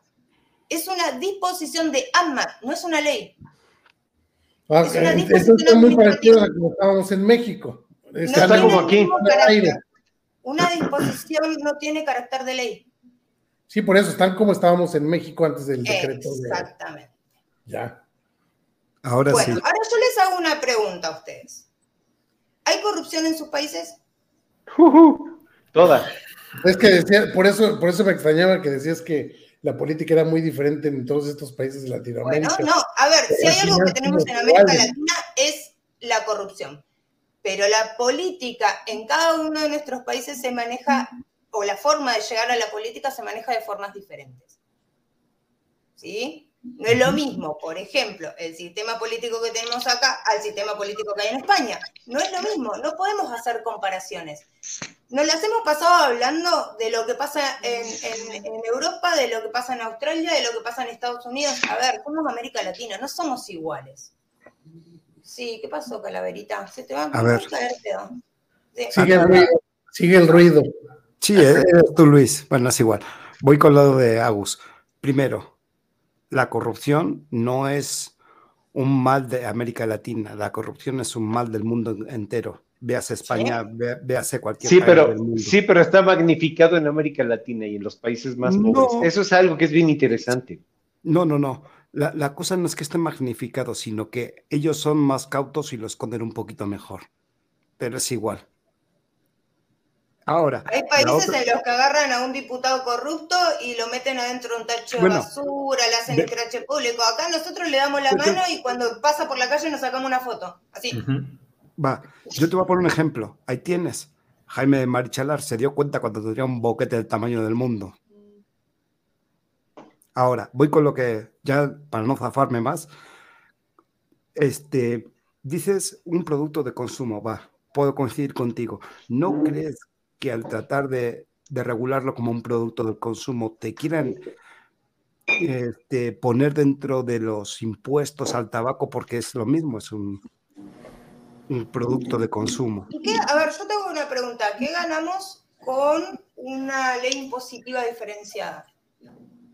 Que no, nos No, no es la ley, no es la ley impositiva, no es la ley impositiva. De ¿Qué ganamos pues, con, con un- con una regulación con impuestos diferenciados? No, Que pero no no es nada más los impuestos, es también el trato al, al usuario. El usuario lo van a tratar como fumador. ¿Usted cree que al usuario le importa lo que digan de él? Bueno, a mí ¿El sí. usuario quiere comprar? No, el usuario quiere A mí comprar sí me su importa que, que yo no pueda fumar en lugares donde, bueno, perdón, que yo no pueda vapear, ¿ves? Ya hasta me están convenciendo. Que yo no pueda vapear en, en don- en lugares, o que yo tenga que ir a vapear donde está la gente fumando. A mí sí, Pero a mí como me decisión preocupa tuya. eso. Pero a ver, seamos claros y seamos justos. Eso, eso es una decisión tuya. Si vos no podés aguantarte, y, a ver, como, como nos pasaba cuando éramos fumadores, o te aguantabas de fumar o te ibas afuera a cagarte de frío. Es una decisión Mira, propia. a- ¿Por qué a- eso a- lo tiene que regular el Estado? A Marco Tellez, que es usuario, también le importa cómo traten. Ahora, el- a lo que yo voy es que ¿Somos si tú, exfumadores o no somos exfumadores? ¿No estamos Claro. haciendo lo mismo que nos hacían cuando Sí. éramos fumadores? ¿No estamos discriminando? pero lo que no estoy dispuesto a tolerar es que me incluyan dentro de una ley del tabaco porque no es un producto del tabaco. Hablemos de un dispositivo de suministro de, Sí. de nicotina. Nosotros sí, consumo. pero, eh, pero ese es el problema que al, al manejarlo como un, un producto de consumo, que yo también estoy de acuerdo que debe ser así, pero a una ley diferenciada del tabaco. Entonces, si, si, si no utilizamos el argumento de que es un producto reducido en, en, die- en Mira, daño, mira. nos van a encajar tal y como el, el tabaco. Pará. Mismos impuestos, A ver, yo les quiero, advertencias. les quiero hacer una pregunta. ¿Alguno de ustedes le negó a alguna persona alguna vez que, que fue un exfumador? No, ¿no? No. ¿Alguna vez le dijeron, a- alguna vez tuvieron miedo que otra persona se diera cuenta de que ustedes eran exfumadores? No. ¿De dónde venimos? Del tabaco, porque era, o sea, Sí. sufríamos de tabaquismo. Pero ¿Cuál es el mismo, problema de que nos metan dentro de una ley de tabaco? Si nosotros Primero, somos el- los que tomamos la decisión de dejar. Ahora, yo les hago una pregunta. Para, para, Cala, porque si no, se me, me viven interrumpiendo ustedes porque son muy habladores y no puedo terminar un concepto. más que un argentino, Ahí, ahí Pauche estaba diciendo que suba un usuario argentino que sea del pueblo y que diga lo que pasa. A ver, a ver, si yo, yo que atiendo muchos usuarios de la provincia de Neuquén, porque no solamente atiendo a los que vienen acá, sino que trabajo con gente del interior, eh, al usuario, con todas las cosas que hemos pasado en este país a, través de esta prohibición trucha que tenemos, que es, por una alerta sanitaria, como lo explicó Rafa, hemos hecho 10.000 cosas para conseguir un producto. Al usuario lo único que le interesa no es que, lo metan dentro de una ley de tabaco, es que pueda ir a un negocio y comprarlo tranquilamente y pueda conseguir los insumos que necesita. Al usuario le chupa un huevo si lo meten dentro de la ley de tabaco, muchachos. Estamos discutiendo pavadas. Al usuario le importa tener esto que lo pueda costear y que no venga el Estado a decirle lo que puede o no puede hacer, porque ahí es donde nos toca el punto. Es precisamente el punto, porque si el día de mañana se les ocurre que le hace daño al tercero, que tú tomes agua dentro de un lugar cerrado y te tienes que ir a una sección donde ellos digan, es darles esa autoridad. No le Es estamos dando autoridad, autoridad. no le estamos dando autoridad solamente con el hecho de que lo prohíban y no podemos Bueno. hacer nada. No, sí, en eso estoy de acuerdo, pero, pero tenemos que luchar por, por un ideal. A ver, yo te hago una pregunta. Cuando vos eras fumador, fumador y salió la prohibición de fumar en espacios cerrados, ¿vos pataleaste, lloraste y saliste a la calle con un cartel? No, saliste a me fumar cambié el vapeo. ¿O saliste a fumar afuera? No, me cambié el vapeo. Acá dice Marco Telles, lo peor que podemos hacer es asumir lo que quiere el usuario. Marco Telles, yo hablo todos los días con usuarios y vos le preguntás sobre la previsión, sobre la regulación, sobre las asociaciones. Al usuario de a pie no, no sabe, no le interesa. Pero, pero este, Agus, una, una cosa. Somos muy pocos los que estamos alrededor de un activismo o de una asociación. El común de la gente que vapea no tiene ni idea de lo que pasa, chicos. ¿Por qué, por, qué, ¿Por qué tenemos que vivir en un mundo imaginario?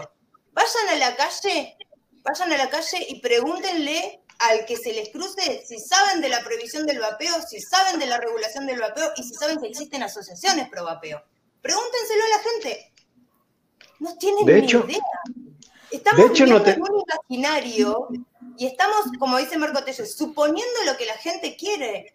Ahora, si las asociaciones se acercan al usuario y le preguntan al usuario cuál es su interés primordial con respecto al vapeo, es poder ir a una tienda y comprar tranquilos y saber que siempre van a tener un insumo y que nadie les va a prohibir que lo usen. Eso es lo único que les interesa.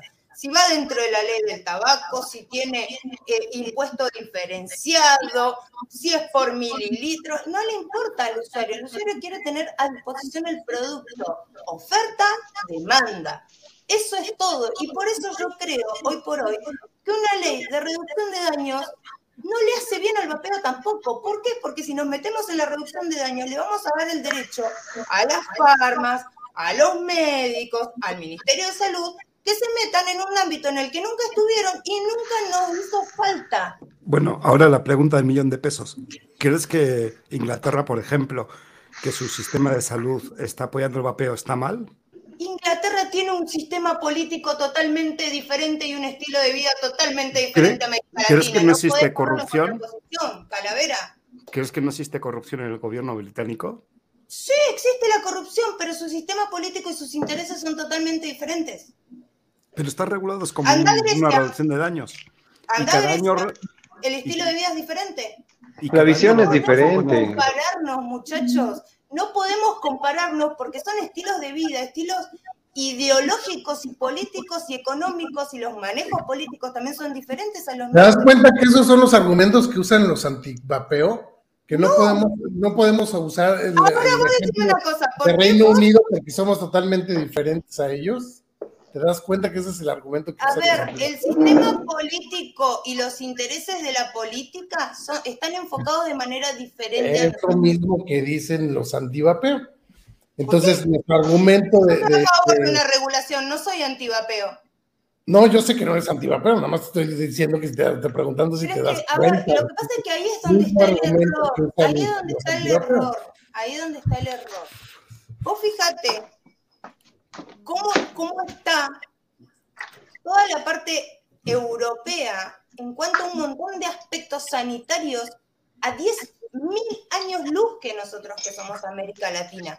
No podemos ponernos en esa posición porque su mentalidad es diferente. Cuando vos a un político le estás diciendo el cigarrillo hace mal y mata a un montón de personas y ellos son conscientes y no hacen nada al respecto, te están demostrando claramente que es más importante el negocio y la recaudación que el sistema de salud. ¿Por qué? Porque la gente se muere antes, el sistema jubilatorio se guarda la plata y el Estado hace lo que quiere. La gente se muere cada vez más joven.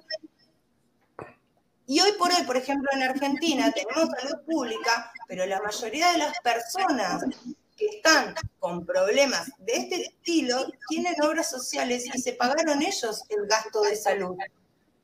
¿Qué les conviene al Estado? Que se mueran antes y esa inversión que hizo el que aportó toda su vida a la salud, se la guarda el Estado. ¿Vos te crees que les importa la salud? ¿Vos te crees que les importa la salud en Argentina, en un país donde hay un millón de hospitales que podrían ser los mejores del mundo y no les ponen un peso con 50 ni siquiera para comprarle las patas a los enfermeros? No les importa la reducción de daños, muchachos, hay que ser sinceros. Pero tú no- Y eso tú no crees, Agus. Es sincerarse a uno mismo. Eh, Agus, pero tú no crees que el- somos los que creemos. no a ver. Estás muteada, Gus. Agus, te muteaste. No se te oye. Me muteó Calavera. Si me van a invitar para mutearme, no me inviten. Me muteaste vos porque decía que el anfitrión me había muteado. Si me vas a mutear, no me invites más. Porque se supone que me invitan para hacerme las preguntas a mí, no para ponerme en una situación en la que ustedes me quieren cambiar la ideología a mí. No, no, para nada. Estamos, estamos debatiendo, ¿no? estamos, estamos discutiendo, o sea, nada más que no podemos tampoco no, no, no, no podemos hablar de una sola idea, ¿no? La idea es hablar de diferentes ideas y llegar a un consenso. A ver, pero a mí me invitó Calavera para hacerme un cuestionario y preguntarme mi opinión. Sí, claro. Sí, claro. Bueno, cuando ustedes mi opinión, ustedes me contraponen lo que ustedes piensan. Déjenme dar mi opinión. Y cuando pues yo o sea, pero tú también dices lo que, tú piensas, pues, pues has dicho todo lo que tú piensas, o sea, yo, yo no te he callado diciendo lo que tú pero piensas. Pero Calavera me muteó. No, no, no, no. Tengo las manos arriba. Las estoy enseñando para que no se preste a mal. Sí, pero nadie te está callando, ¿eh? No, estás expresando todo lo que todo lo que dices, pues es válido, no es tu opinión personal. A ver, a mí, a mí me molesta que terminemos en esta situación, chicos. No, no, no, para nada. No, pare, pero espera, Calavera, un segundo. Porque no me acuerdo tu nombre. El de remera amarilla. Luis. Ah, Luis. Luis, eh, perdón, yo soy malísima con los nombres. Si me dicen qué equipo tienen, me acuerdo, pero si me dicen los nombres, nunca me acuerdo. Luis, porque vos fíjate en qué situación eh, terminamos. Vos me, vas a, me decís a mí que mi discurso es antivapeo. Y yo soy no. una usuaria, soy vapeadora, pero para no, la puta. No, es que, es que la que no, no, me escuchó fuiste, te dije que si no te dabas cuenta que estás usando el mismo argumento que usan los antivapeos bueno. en relación nada más al Reino Unido. Es que en realidad, a ver, chicos, ¿La América Latina es igual que el resto del mundo? No, por supuesto que no. ¿Por qué no podría serlo? Pero para, hablemos de la realidad, no hablemos no. de un país de, de, de, de, ensueños. No, no, no, simplemente es... Pero, por ejemplo, la, la, percepción que puede tener el público, el ciudadano de a pie sobre la cuestión de la nicotina y todo eso, no es muy diferente en el Reino Unido a la que puede haber aquí estadísticamente.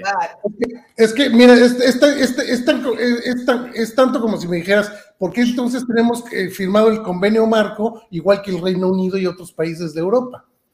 Si las Miren, vamos, vamos, a leer, esperen, vamos a hacer una cosa. aplicar el mismo convenio a nosotros si somos muy diferentes a, a, los países europeos que lo firmaron y a, Pero es que no podemos, a ver, a ver, toda la vida hablamos de los países del primer mundo, de los países del tercer uh -huh. mundo, los manejos son distintos. América Latina es socialmente y culturalmente muy diferente a otros países.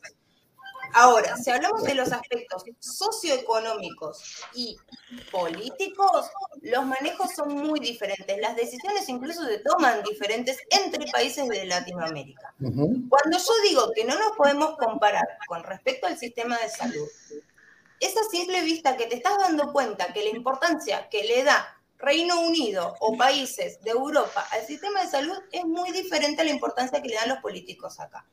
Acá, y lo hemos hablado un montón de veces con Toño y hemos analizado un montón de cuestiones, por ejemplo, con respecto al COVID, con, con respecto a emergencias sanitarias en las vacunas, la importancia que se le estaba dando al tema de salud con respecto al tema económico, ustedes lo vivieron en México, cuando en otros países no se dio así. Entonces, hay muchas diferencias. Si vos me decís, hablamos sobre la experiencia del usuario, de cómo pudo dejar de fumar gracias al vapeo, cómo mejoró en un montón de aspectos su salud, en los estudios, en los análisis, los podemos tener muchísimo en cuenta. Pero no podemos exigirle al sistema político de nuestros países que sean iguales a Reino Unido porque ni siquiera tienen el nivel de conocimiento y de procesar la información que tienen ellos. Ellos están muchísimo más avanzados en un montón de cuestiones de análisis. Pero Acá mira, en Argentina, perdón que te interrumpa tantito, precisamente la visita de hoy del Congreso, y lo, lo platicamos hoy los, los, las tres personas que fuimos, es, es el hecho de informar a los diputados del tema que no conocen, porque el tema no lo conocen, efectivamente. O sea, este, hay 500 diputados, hay 211 diputados que votaron en contra eh, la ley en contra del vapeo, o sea, apoyándonos a nosotros, y hay 19 diputados disidentes que están tratando de integrarse con nosotros. Nuestro papel como activistas aquí en México, nosotros estamos tratando de contactar a esos diputados para reforzar sus votos, que sus votos sean reales, porque sabemos que los votos se hicieron por oposición. O sea, es, es, es decir, el partido de, del que está en el poder tiene determinados votos y los otros eh, en, por oposición están votando en contra. Pero lo que estamos tratando de hacer nosotros es reforzarles la idea de que su voto fue pensado. Entonces, sí se están haciendo acciones o sí se pueden hacer acciones precisamente para tratar de hacer algo, o sea, y, tratar no de modificar la política porque es muy complicado, como tú lo comentas, pero sí tienes que tratar, o sea, como dice el dicho, ¿no? Más vale este, morir de pie que vivir de rodillas, ¿no? Entonces, eh, no podemos pensar que si el, que si el político es, es un desgraciado infeliz, que lo son, que son gente aprovechada, que lo son, pero no podemos pensar que toda la vida vamos a decir, bueno, pues si así son, pues así son y me tengo que atener a eso. Eso es lo que estamos haciendo nosotros. Digo, lo comento nada más, no es... No te quiero por eso, existe el La política eh, en, en América Latina es pésima, pésima este, en, en, Reino Unido también déjame decirte que hay un treinta y tantos por ciento de, de, de, de perdón, de, de persona, de usuario, bueno, más bien de, público en general, perdón, este, que piensan que el vapeo es, es, peor que el tabaco, ¿no? O sea, así como en Estados Unidos el 40% lo piensa, o en México. Bueno, y, yo tengo una pregunta, Antonio, y esto esta es una pregunta, a ver, ¿cómo se fueron bajando esos porcentajes de desinformación o de información sesgada? ¿Cómo, se fueron, bajando? Pues, pues, transmitiendo información nosotros, llevándola. Llevándola Los políticos en ningún momento se preocuparon por buscar la información real y modificarla. No, pero te voy a explicar lo, que estamos haciendo nosotros. Eh, a lo mejor nos hemos enfocado demasiado en los usuarios de vapeo o nos hemos enfocado demasiado en, el, eh, en nosotros como activistas, ¿no? Sino, nosotros nos estamos enfocando en una cantidad más enorme, en una epidemia que se llama tabaquismo.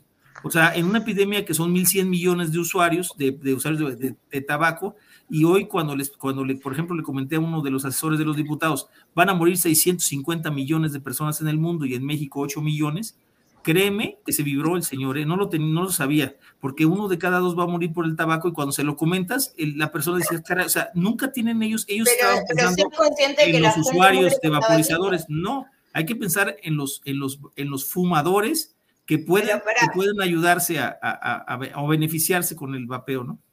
El, el, político no sabía cuánta cantidad de personas iba a morir este año, pero sí es consciente de que la gente muere por tabaquismo. Claro, sí. Entonces, ese político elige qué información tener eh, de, eh, en su mente y cuál no, porque es muy fácil decir, che, muere un montón de gente, pongámonos a laburar en esto.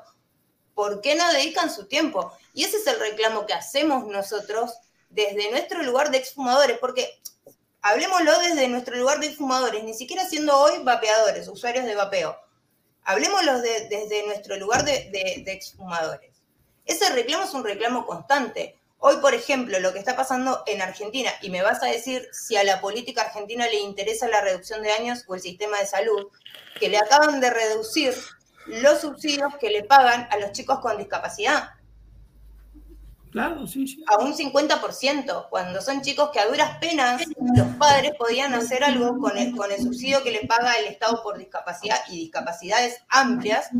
Y hoy por hoy vino un politiquito de cuarta que subió hace dos semanas porque lo fueron a buscar corriendo porque lo necesitaban y redujo un presupuesto al 50%. Entonces, ahora vuelvo a repetir lo mismo. Al Estado no le importa ni la reducción de daños ni el sistema de salud porque el sistema de salud pública, lo tienen defenestrado, lo tienen muerto, lo tienen asesinado, porque realmente si vamos a la mentalidad al, Estado, no le interesa tener, otra vez voy a escuchar, un sistema de salud público porque no les, no, no les reditúa, no les es rentable. Entonces, mucho menos van a invertir en un sistema de y en, eso somos idénticos en toda Latinoamérica, pregunta quiero hacer un para que leamos un poquito el chat, porque yo soy bastante. A ver, no crean que yo me enojo, yo soy efusiva para hablar. No, no, no, no. Ah, aguántame, Agus. Aguántame un segundo. Yo tengo las manos arriba para que no se malinterprete. Jamás hemos coartado en Calavera ni vamos a empezar ahora. De que te tocas, ya lo sabemos, pero no toques el mute. No, no, no, pero, o sea, lo de antes yo creo que fue algún tipo de error de comunicación. Digo, tengo las manos arriba para que no se malentienda. No quiero que se malentienda porque este es un espacio para poder dialogar.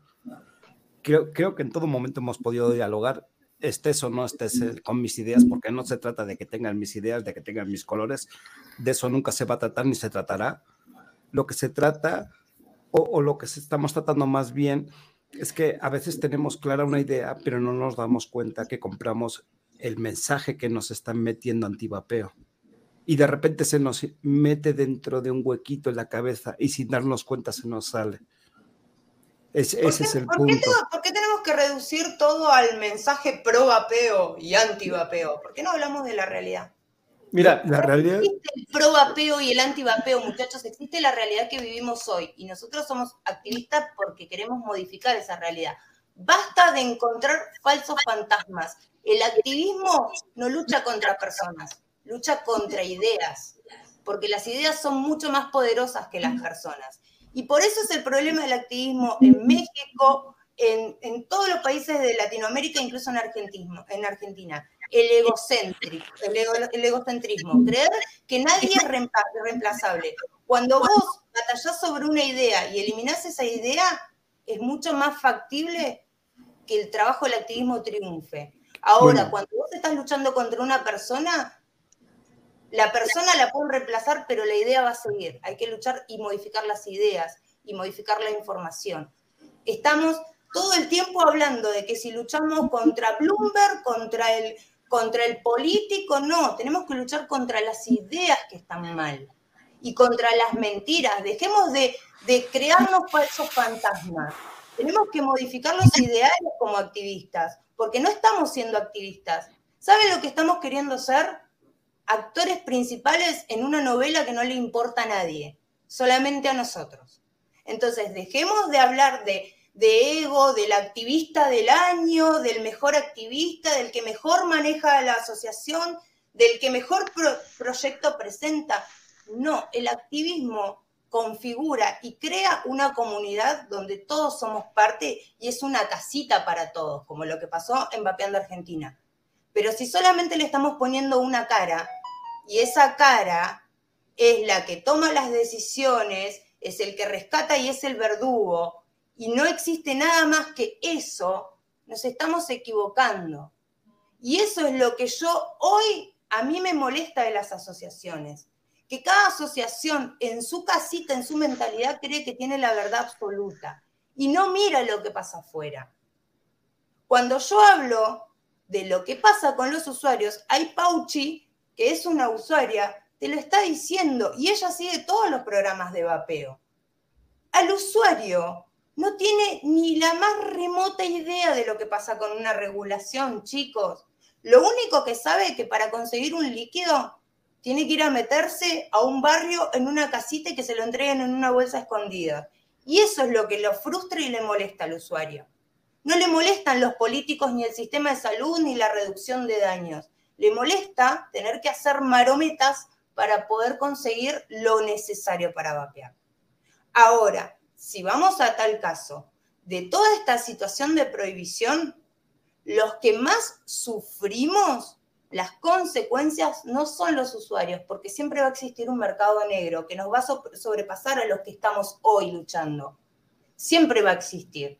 De alguna u otra forma, es, como, es como eh, las hormigas, sobreviven a todas las eras. Bueno, el mercado negro nos va a sobrepasar a nosotros. El usuario de alguna forma va a poder seguir consumiendo. Eh, para, para un cachito, para. Ahora, tengamos en cuenta que si al usuario, que es el 90% de la comunidad, nosotros somos solamente un 10%, si al usuario no le está importando eso, no le representamos votos a los políticos. Cuando mi asociación va y dice que representa a 8 millones de usuarios, y vos ves a un tipo solo, parado, que no tiene nada de atrás, el político se te ríe en la cara, se da vuelta y se va, porque no le estás representando votos. No tenemos representatividad. Y eso es lo que hoy por hoy le duele a las asociaciones. Yo tengo, convivo en, en mi país con una asociación que no puede tener relación con los comerciantes. Los usuarios sin el comercio activo no existen. No puede existir una asociación sin comercio, sin comercio, sin usuarios, sin productores. No existe porque no representan a nadie. El contacto directo de una asociación con el usuario es el comerciante. Porque una sola persona que representa una asociación no puede hablarle a 8 millones de usuarios.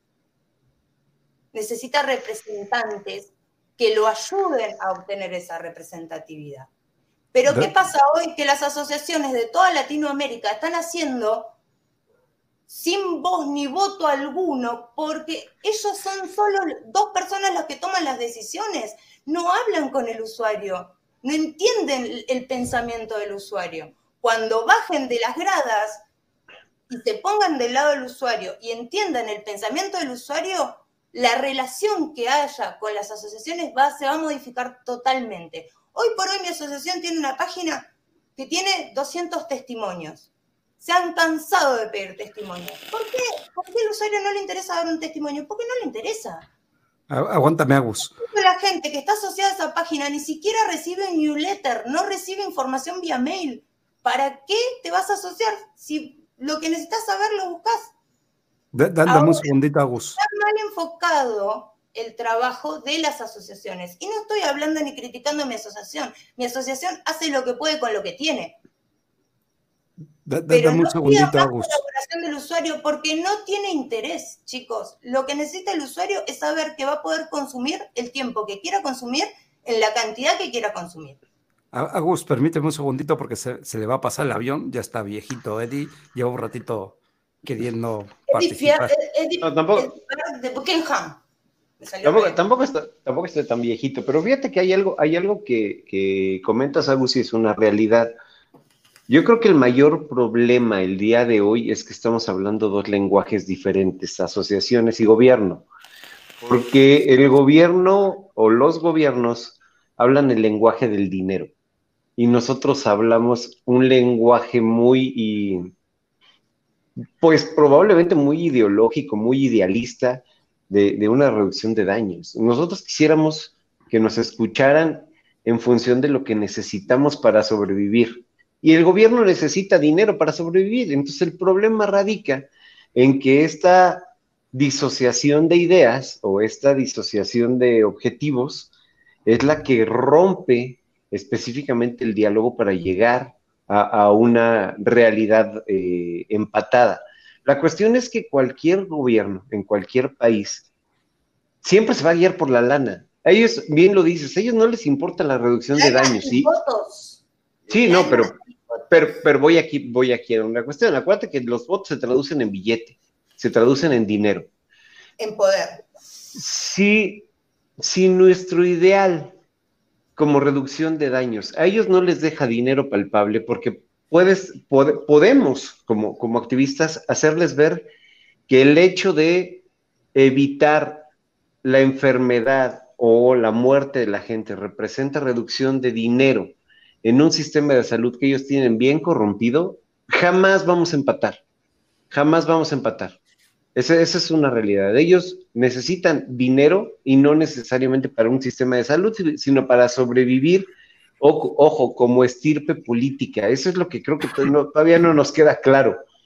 Olvídate de los sistemas de salud, de los sistemas de educación, porque hay reducción en todos los países, pero se ve más fuerte en los países latinoamericanos porque, como decían hace rato en el chat, y decía Marco, híjole, no tenemos el, ojo, no tenemos el derecho a pensar como primermundistas. Sí, claro que lo tenemos, pero para llegar a un primer mundo tendrías que matar a todos los políticos y a toda la la voracidad económica que ellos quieren. Entonces, yo creo que el mayor problema, y tiene que ver, que, tiene que ver con la gente que nos está representando, es que a ellos lo que les interesa es tener el dinero palpable. De nada les sirve que haya una reducción de daños que conlleve a una reducción de, de, de ¿cómo se llama?, de presupuestos económicos, si ese dinero no lo van a ver reflejado en sus en sus bolsillos y en sus campañas políticas. Yo creo que ahí, yo creo que ahí viene el mayor problema. Y, ahorita lo que dijo Agus es bien interesante. Eh, habemos muchos activistas con muchos ideales que buscamos una reducción de riesgos para la gente como la que encontramos nosotros. Pero hablar de reducción de riesgos y de, de salud pública que beneficia al usuario es hablar de quitarle dinero a la gente que lo tiene. Y ahí es donde viene el problema. Nosotros tenemos los ideales, pero ellos tienen los medios y el dinero. Y nunca vamos a empatar si nuestro ideal no les lleva dinero a sus arcas. Esa es la realidad. Pensar como políticos. Así tenemos que trabajar. Pensar como ellos. Es la manera de llegar. Yendo, yendo a las patadas contra las instituciones políticas, no nos va a llevar nunca a una regulación. Y esa es la realidad. Yo crecí en un mundo de gente que se, se, manejó en la política y vos tenés que pensar como ellos. Incluso hasta ellos a veces se les dificulta pensar como ellos mismos. Pero aquí, aquí viene... políticos que un día son de un partido y a la semana que viene les conviene ser del otro. Y hasta eso pasa en todos Eso pasa en todos lados. Y fíjate lo que acabas de decir. Si tuviera que ver una regulación, que creo que lo hemos platicado Luis y yo y lo hemos, lo hemos puesto aquí sobre la mesa, yo creo que el ideal, independientemente de cómo te afecta tu bolsillo, sería un producto de consumo. Porque por lo menos tendrías la posibilidad de conseguir el producto eh, de una manera, ojo, de una manera legal, donde no te tuvieran que estar correteando, aunque tuviéramos que perder usuarios por una cuestión económica. Lo decían en el chat hace rato. Sí, a ver, vamos, vamos a, vamos acá, yo quiero leer el mensaje de Güero. Dice, claro, no somos dueños, hacemos escuchar la voz, pero para mí la idea de que las asociaciones tienen la responsabilidad de que el vapero no sepa qué hay detrás del vapeo, tanto técnicamente, idealmente. No sé si sigue el, chat. No, ahí no, bueno. Eh, ah, bueno, espera. Te voy a decir una cosa, Güero. A ver, ¿Para qué existe la asociación si no tiene la responsabilidad de informar? ¿Para qué se crearon las Ahí concluyó, el, ahí concluyó el comentario, es que no le alcanzó.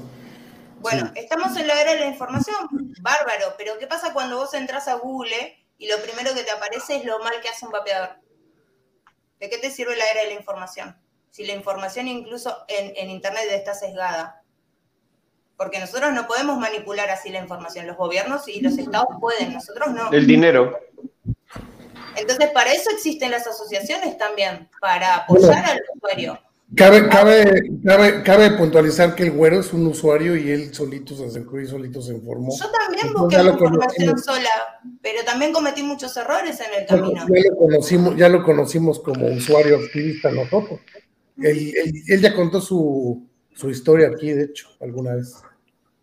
Bueno, pero si, vamos al caso, eh, la asociación puede de alguna forma, con el trabajo que hace, obtener una información que el usuario de a pie quizás no tiene, no tiene la capacidad de adquirir.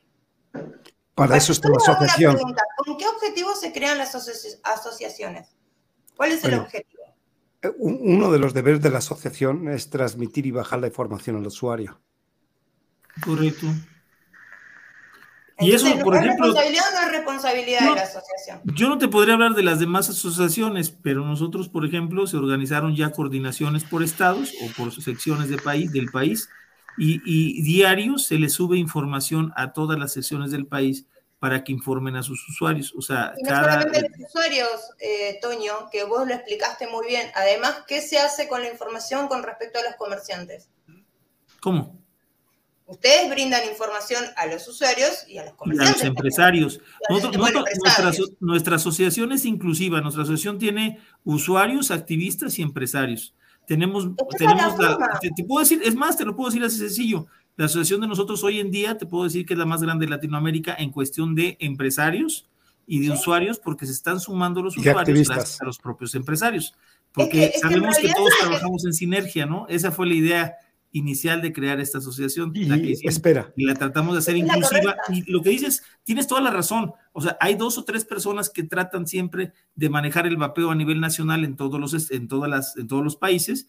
Y es quisimos romper precisamente con eso, ¿no? O sea, con el hecho de que, de que sean solamente dos o tres personas las que los manejen y que realmente los usuarios de a pie y sobre todo los fumadores y las personas en general se enteren de lo que es el vapeo sin necesidad de solamente hablarle a los usuarios, porque lo que estamos muy preocupados es que arriba del 40% de la, del público en general piensa que el vapeo es peor que fumar. Y esa es la información que estamos tratando de, manejar hacia toda la gente, hacia todo el público en general, dentro de la asociación, por lo menos en la de nosotros, no, no sé si las demás, no sé si a Sobapes o no sé si los, de, si los de aquí o los de allá, pero nosotros ese, ese es el fin que estamos tratando de conseguir. Incluso diario, diario se mandan mensajes a todos los grupos, a todos los empresarios y a todos los usuarios para que estén enterados. Ya ahora, ahora, que no lo lean, que no le, incluso se los pasamos en español, tratamos de, incluso tenemos aquí un traductor autorizado que traduce. dame un segundo porque, porque lo acabo, lo que acabo de leer de Marco me extraña mucho de él. Eh, ¿cómo, hay, ¿Cómo hay gente que no tiene la información que no va a apoyar una asociación porque ni siquiera sabe que existe una asociación? En mi país pasa eso. Hay gente que no pide información o se remite a Facebook o a Instagram o a la persona que le vendió, porque no tiene ni la más mínima idea que existe una asociación de usuarios en Argentina. Hablemos, con propiedad las cosas, Marco. Ahí depende. depende. Tus ideales, Marco, porque yo comulgo, comulgo mucho con vos, pero no esquivemos la realidad. En Argentina, el 80% de los usuarios de a pie no saben que existe una asociación. dame un segundito. Eh, voy a pasar la palabra a Daniel, que ya lleva también un ratito queriendo participar. Bueno, yo, yo, estoy de acuerdo en muchas de las cosas, eh, con muchas de las cosas que dice Agus. Y sí, el usuario lo que quiere definitivamente es seguir consumiendo, poder de la manera más fácil y accesible posible, ¿no? Pero no sé si quizá haya alguna diferencia entre Argentina y México. Aquí lo que hay es, digo, yo estoy en, en, algunos otros grupos de Facebook donde a la gente le interesa vender y comprar. Vender y comprar. Yo a veces les paso información, le dan like, sí, qué bueno, no comenta nadie, de acuerdo. Oye, ¿quién tiene líquidos? Oye, ¿dónde puedo conseguir no sé qué? O sea, es, a lo que van. Eh, cuando salen eh, alertas sanitarias y salió el, el, el decretazo este antivapeo aquí en México, ¿qué comentaba la gente? Algunos así asustados diciendo, ¿y ahora qué va a pasar? Ya van a cerrar todas las tiendas. Y todos, esto va a ser igual que antes, no pasa nada, o sea, vamos a seguir igual que antes. Así que, pues, mm, ¿para qué voy a perder el tiempo en, yo qué sé, en meterme en las redes sociales y hacer un poco de ruido exigir cosas y tal. ¿Para qué voy a exigir si las cosas se van a quedar igual? Lo que pasa es que, bueno, habemos algunos que dijimos, pues a mí no me da igual. Y, por ejemplo... Esa es la diferencia entre un activista y un usuario común. Por ejemplo, cuando decías antes, cuando se prohibió este, fumar en espacios cerrados, este, ¿pataleaste, no pataleaste? Pues no pataleamos, ¿por qué? Porque éramos conscientes que fumar no solo nos hace daño a nosotros, sino a lo que nos rodea. Sin embargo, sabemos que vapeando no es lo mismo. Entonces, por eso no estamos de acuerdo con que yo para vapear me tenga que ir al lado del que se está fumando un cigarro, que es precisamente de lo que estoy huyendo, y me voy a tener que sentar en, un en una banca al lado del que está fumando porque me lo dice el gobierno.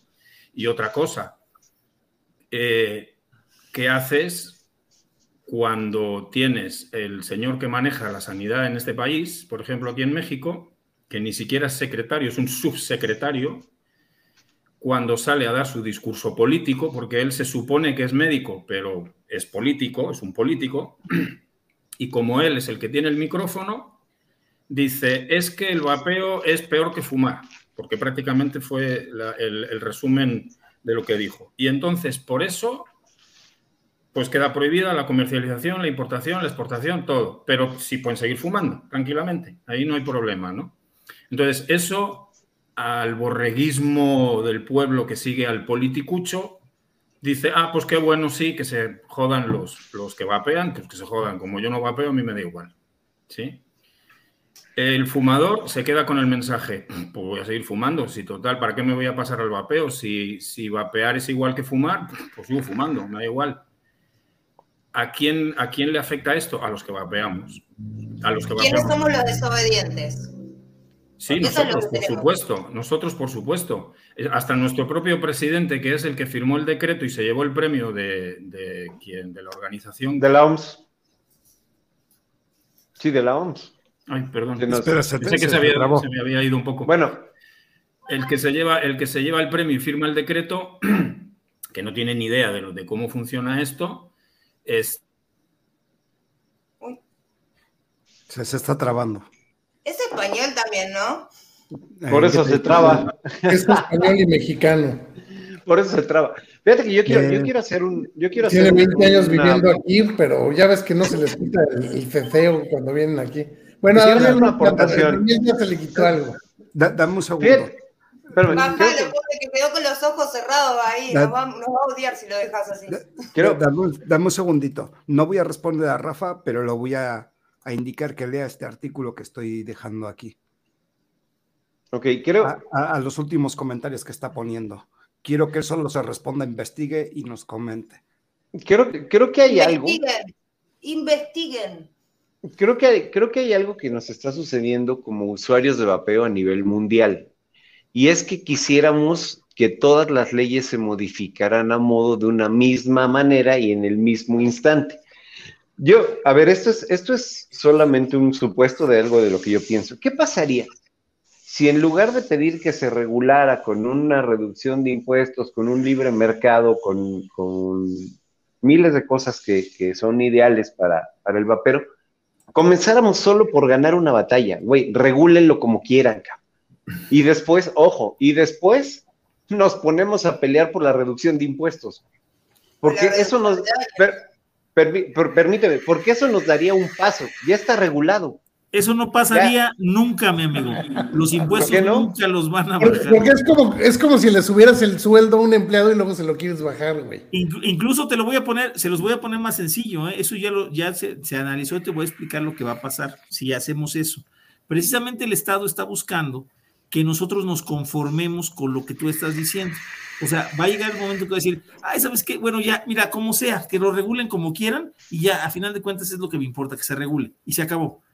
Y están esperando que no haya, o sea, como que nos van a dar el premio de consolación. O sea, incluso me lo puso a mí una persona en un foro de debate de, de la Secretaría de Economía, me puso, ni te preocupes, lo van a regular como tabaco, ya olvídate, ya no, no, no los van a prohibir, los van a regular como tabaco, ya. Gracias. Mira, te, te voy a, Yo, te voy a yo- plantear- yo esperaba voy a que yo dijera, plantear- ah, qué buena onda, entonces ya Este- no me preocupo, me van a regular como tabaco. Espérame, pero, pero es que, pero es que lo que siempre ha peleado la industria tabacalera, en este caso sí, porque siempre han querido subir los impuestos, es precisamente el argumento que ellos dicen, y, y no es en México, es entonces en Colombia creo que pasa muchísimo, les quieren subir el impuesto, y el subir el impuesto, el argumento que usan es que va a generar muchísimo mercado negro, muchísimo contrabando, de por Pero sí. ¿qué me cuentan de- del proyecto de ley de Perú? Que es por mililitro. Acá también quieren hacer igual, aquí también está una propuesta igual. Bueno, ahora la pregunta para Gus. Déjame meter bocado. O este, Daniel, No, pero espérame, déjame nada más preguntarle a Eddie. Pero que apuro, chicos. me diga un impuesto que hayan bajado, un impuesto que hayan bajado alguna vez. No, acá aumentó el dólar blue, que no es el oficial, ha aumentado la comida, los combustibles. ¿Bajó el dólar blue? No bajó nada, chicos. es que quería aprovechar para ver si, si Daniel quería cerrar la idea que estaba desarrollando Sí. hace un ratito. Sí, bueno, nada más estaba ya terminando cuando este, me desconecté, me disculpa. ¿Te congelaste? Sí. Yo actué en pos de tu beneficio, quedaste con los ojos así y dije, bajalo porque después nos va a matar, lo dejaste ahí congelado. Ah, muy bien, Gracias. Este, te- tenemos un presidente que, bueno, dice muchas veces las cosas y luego actúa a conveniencia, obviamente, tampoco es tan diferente a muchos otros, que dice que cuando una ley es injusta hay que incumplirla. Nosotros le estamos haciendo caso. Él decreta, eh, eh, digamos, la prohibición de la comercialización, importación, exportación y todo. El consumo, no. Digo, yo, eh, para mi, digamos, en mi persona, yo digamos que no estoy incumpliendo, pero hay mucha gente que sí. Y yo estoy incumpliendo. Oh. ¿Por qué lo tiras, Calavera? Aquí estoy, aquí estoy. Entonces, este, eh, nosotros lo que queremos, obviamente, sí, y, y quizá pecamos de idealistas, porque queremos una regulación justa. Y para nosotros una regulación justa, justa es proporcional al, al daño. Si nos regulan como tabaco, nos van a poner los impuestos del tabaco, eso va a afectar al usuario, porque ahora en vez de pagar, eh, usando números redondos, 100 pesos por el botecito de 30 mililitros, eh, cuando lo regulen como tabaco me va a costar 300. consecuencia no va, no, no va a... ¿Y dónde, no voy va- a ir a, no- y no dónde va lo voy a ir a comprar? En vez de irme a, a comprarlo a la tienda, me voy a ir al callejón que decías tú antes para que me lo den en otro, de, Pero de para, otra manera y yo ya tengo una pregunta, un, pará, porque estuvimos viendo la ley de Perú, que es un proyecto diferenciado fuera de lo que es eh, el impuesto como el del tabaco, y tampoco nos beneficia, Bueno, Daniel. a- a- ahora te voy a poner Porque yo el la impuesto otra. lo quieren poner por mililitro, ni siquiera toman en cuenta los miligramos de nicotina, ¿eh? Te lo Ya, ponen ya. por mililitro. ¿Vos sabés a cuánto se te va un, un frasco de 60 Pero mililitros? ese es el trabajo que tenemos que hacer nosotros como activistas. Nosotros ya le informamos a un diputado que quería hacer eso, que ¿Vos te debe crees ser que los diputados nos van a dejar a nosotros elegir cómo tributar? ¿Vos, vos, Ah. vos decime si vos creés que los diputados o el Estado va a dejar en manos nuestras Ahora- cómo vamos a tributar. Pero eh, es mejor que no hacer nada, ¿no? Da- da- dame un No. segundito, Luis. Olvídate, eso, eso es el mundo ideal, pero no nos van a no, pues ya termina la, la transmisión y ya termina el tu canal y ya vámonos. Da- da- dame un segundo, dame un segundo. Eh, Agus, ¿no crees? Ya vamos, vamos a olvidarnos de Perú, vamos a olvidarnos de Colombia, Argentina, México. ¿No, ¿No crees que todas estas leyes, como la que estás hablando, por ejemplo, son regulaciones disfrazadas de prohibición?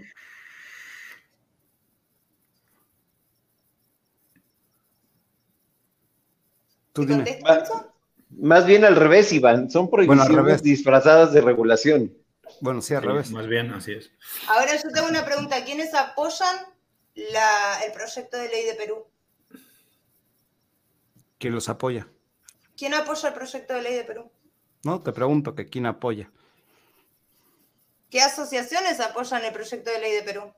¿Las de Colombia? Vas a sober, chinga, t- t- tienes mente. No, no, no te hagas el tonto, por favor, porque estás quedando vos solo. No, no, no, yo te estoy preguntando. ¿La de Colombia? No, vos yo te lo conteste y todo el mundo ya lo entendió. O sea, no hace falta ni que te lo conteste. Es una Panamá. locura. Es una Ahora te voy. Sí, es una locura. ¿Mamá? Y nuestras ASOBEI, nuestros representantes están avalando ese proyecto de ley. ¿Por qué? Porque están cansados y no saben contra qué monstruo luchar, chicos. Porque estamos enfocándonos mal. Ese proyecto de Perú es lo más tóxico para el mundo del vapeo que pueda haber. Primero porque está enfocado a las generaciones de vaperos futuras que van a arrancar con un pot descartable de 2 mililitros no para nosotros que vapeamos en equipos como estos y consumimos grandes cantidades de líquido. A nosotros, los vaperos de hoy, los que hoy estamos peleando por una regulación, ese proyecto de ley de Perú nos fulmina, y lo dije en el programa de la resistencia, nos, nos están corriendo al costado a nosotros, que somos los que hoy estamos peleando por una regulación. ¿Cuánto va a salir un frasco de King Crest de 120 mililitros con un impuesto del 4 al 7% por mililitro? ¿Cuánto Bueno. nos va a costar? De, de- de- deja de Perú. ¿Has visto la de Colombia? Digo, estás basando en mililitro. Ahora dijiste que nos íbamos a olvidar de Colombia y de México y de todos. Eh, eh, Y de es- Perú incluso. dijiste. eh, el punto que voy es lo que le estaba diciendo hace un rato, que son prohibiciones disfrazadas de regulación. Ahora, no importa si se están refiriendo por mililitro, no importa si se están refiriendo por impuesto. Lo que está importando y lo que quiero que dar a entender es que si se da cuenta, todas estas leyes es, lo que están intentando y donde están guiando es a meterlo dentro del tabaco, de la ley del tabaco. Y eso es lo que debemos de, de estar peleando. El que no te ingresen dentro de la ley del tabaco, te metan los impuestos del tabaco y no te regulen o no, o no te hagan una prohibición disfrazada de regulación.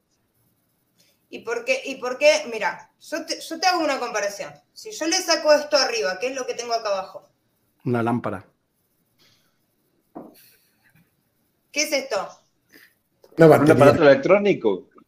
Un aparato ¿Qué diferencia hay con esto? Tiene Nada. batería, tiene una pantalla, Ah, tiene. ah, ah, ahora- Tiene Wi-Fi, tiene. No, Es, es- donde te voy. Con, con una Es regulación un de producto electrónico. Esto, Sí. chicos, esto no tiene grandes problemas. Esto, sin esto y sin el líquido, no es nada, no tiene grandes problemas. ahora te lo voy a poner El así de congruente. Ahora te lo voy a poner así de congruente. Cuando te estás regulando, que es lo que estamos hablando en los últimos programas, eh, con una ley de ese tipo, no están diferenciando. Están hablando de regular y meter un impuesto del 100, 200, el que tú quieras. Ahora, ¿tú crees que se puede meter un impuesto a una batería o se puede meter el impuesto a un aroma que se ocupa también en la industria alimenticia, por ejemplo? No, porque ya está regulado. Entonces, ¿cómo quieres trabajarlo como un producto si no estás diferenciando? ¿Qué te acabo de decir? Esto no tiene grandes problemas porque es un producto electrónico que ya está regulado en todos los países del mundo. Esto, sin el líquido y sin el mod, es un pedazo de metal. La resistencia es un alambre, ya tributa, ya está regulado. El problema acá es esto. Ese es el gran problema. Si quitamos la reducción de, daños a un costado. A ver, chicos, yo no estoy en contra de la reducción de daños. Para mí es algo súper importante la reducción de daños. Lo que estoy hablando es punto de vista político. ¿Por qué? Porque un político no se va a meter en el quilombo de la reducción de daños. Implica muchas cosas, incluso lo que está pasando hoy con las vacunas, juicios al Estado por problemas. Porque vamos a ser sinceros, esto no es 100% inocuo. No es inocuo. ¿sí? Todo lo que ingresa externo al cuerpo no es inocuo, ni siquiera el aire que estamos respirando. Entonces, lo que los políticos te dicen no hay antecedentes superiores a 15 años o 20 años de usuarios, no sabemos lo que puede generar a largo plazo, está todo el discurso, de los políticos, ¿sí? Entonces, ¿qué te dice el político? Yo no me voy a meter en la reducción de daños, te lo voy a aprobar, como un reductor de daños, si yo no estoy en 20 años, la mitad de la población me va a hacer un juicio porque yo aprobé esto por el lado de la salud. Ahora, lo, lo, aprobamos como un producto de consumo, como el cigarrillo. El cigarrillo es un producto indeseado que trae problemas a la salud. Pero se vende libremente, chicos, porque es un producto de consumo.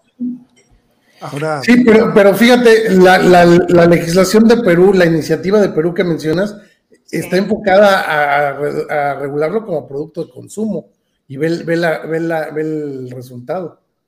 Pero no habla, para, está hablando de un dispositivo electrónico, ¿sí? Ya te está hablando de que es un dispositivo electrónico, no que es un cigarrillo, ¿sí? Además, que dosifica nicotina, pero no hay problema con la nicotina, que es otro de los problemas de la regulación. No menciona en ningún aspecto la nicotina. Fíjate que ese, ese, ese, ese proyecto de ley es el ideal de todo vapero. Tiene información de estudios, tiene el gráfico de lo que es un vapeador, te habla con, em, las palabras correctas de qué es un vapeador, cómo funciona, todo. Es, es, el sueño de todo vapero, chicos, ese proyecto de ley. Pero cuando vas a leer la parte impositiva, que es diferenciada, que no está dentro de la ley del tabaco, no fulmina. Y además deja la puerta abierta con respecto a la nicotina, porque en ningún momento mencionan a la nicotina. Queda margen a eso que en un futuro venga el Estado y diga, no, están consumiendo mucha nicotina, chicos. Vamos a poner un impuesto no solamente por mililitros, sino por la cantidad de nicotina que van a consumir. Ya te están diciendo cuánto tenés, cuántos mililitros tenés que vapear y en un futuro te van a decir cuánta nicotina tenés que usar. ¿Es el proyecto ideal, el proyecto diferenciado? Seamos sinceros, ¿es el proyecto ideal?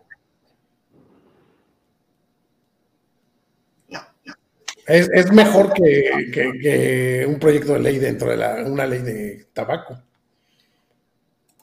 Ese proyecto probablemente, bueno, de hecho aquí tuvimos un debate porque Toño, cree que hay un error este, en la escritura de, los mililitros, porque si es... está expresado así a propósito.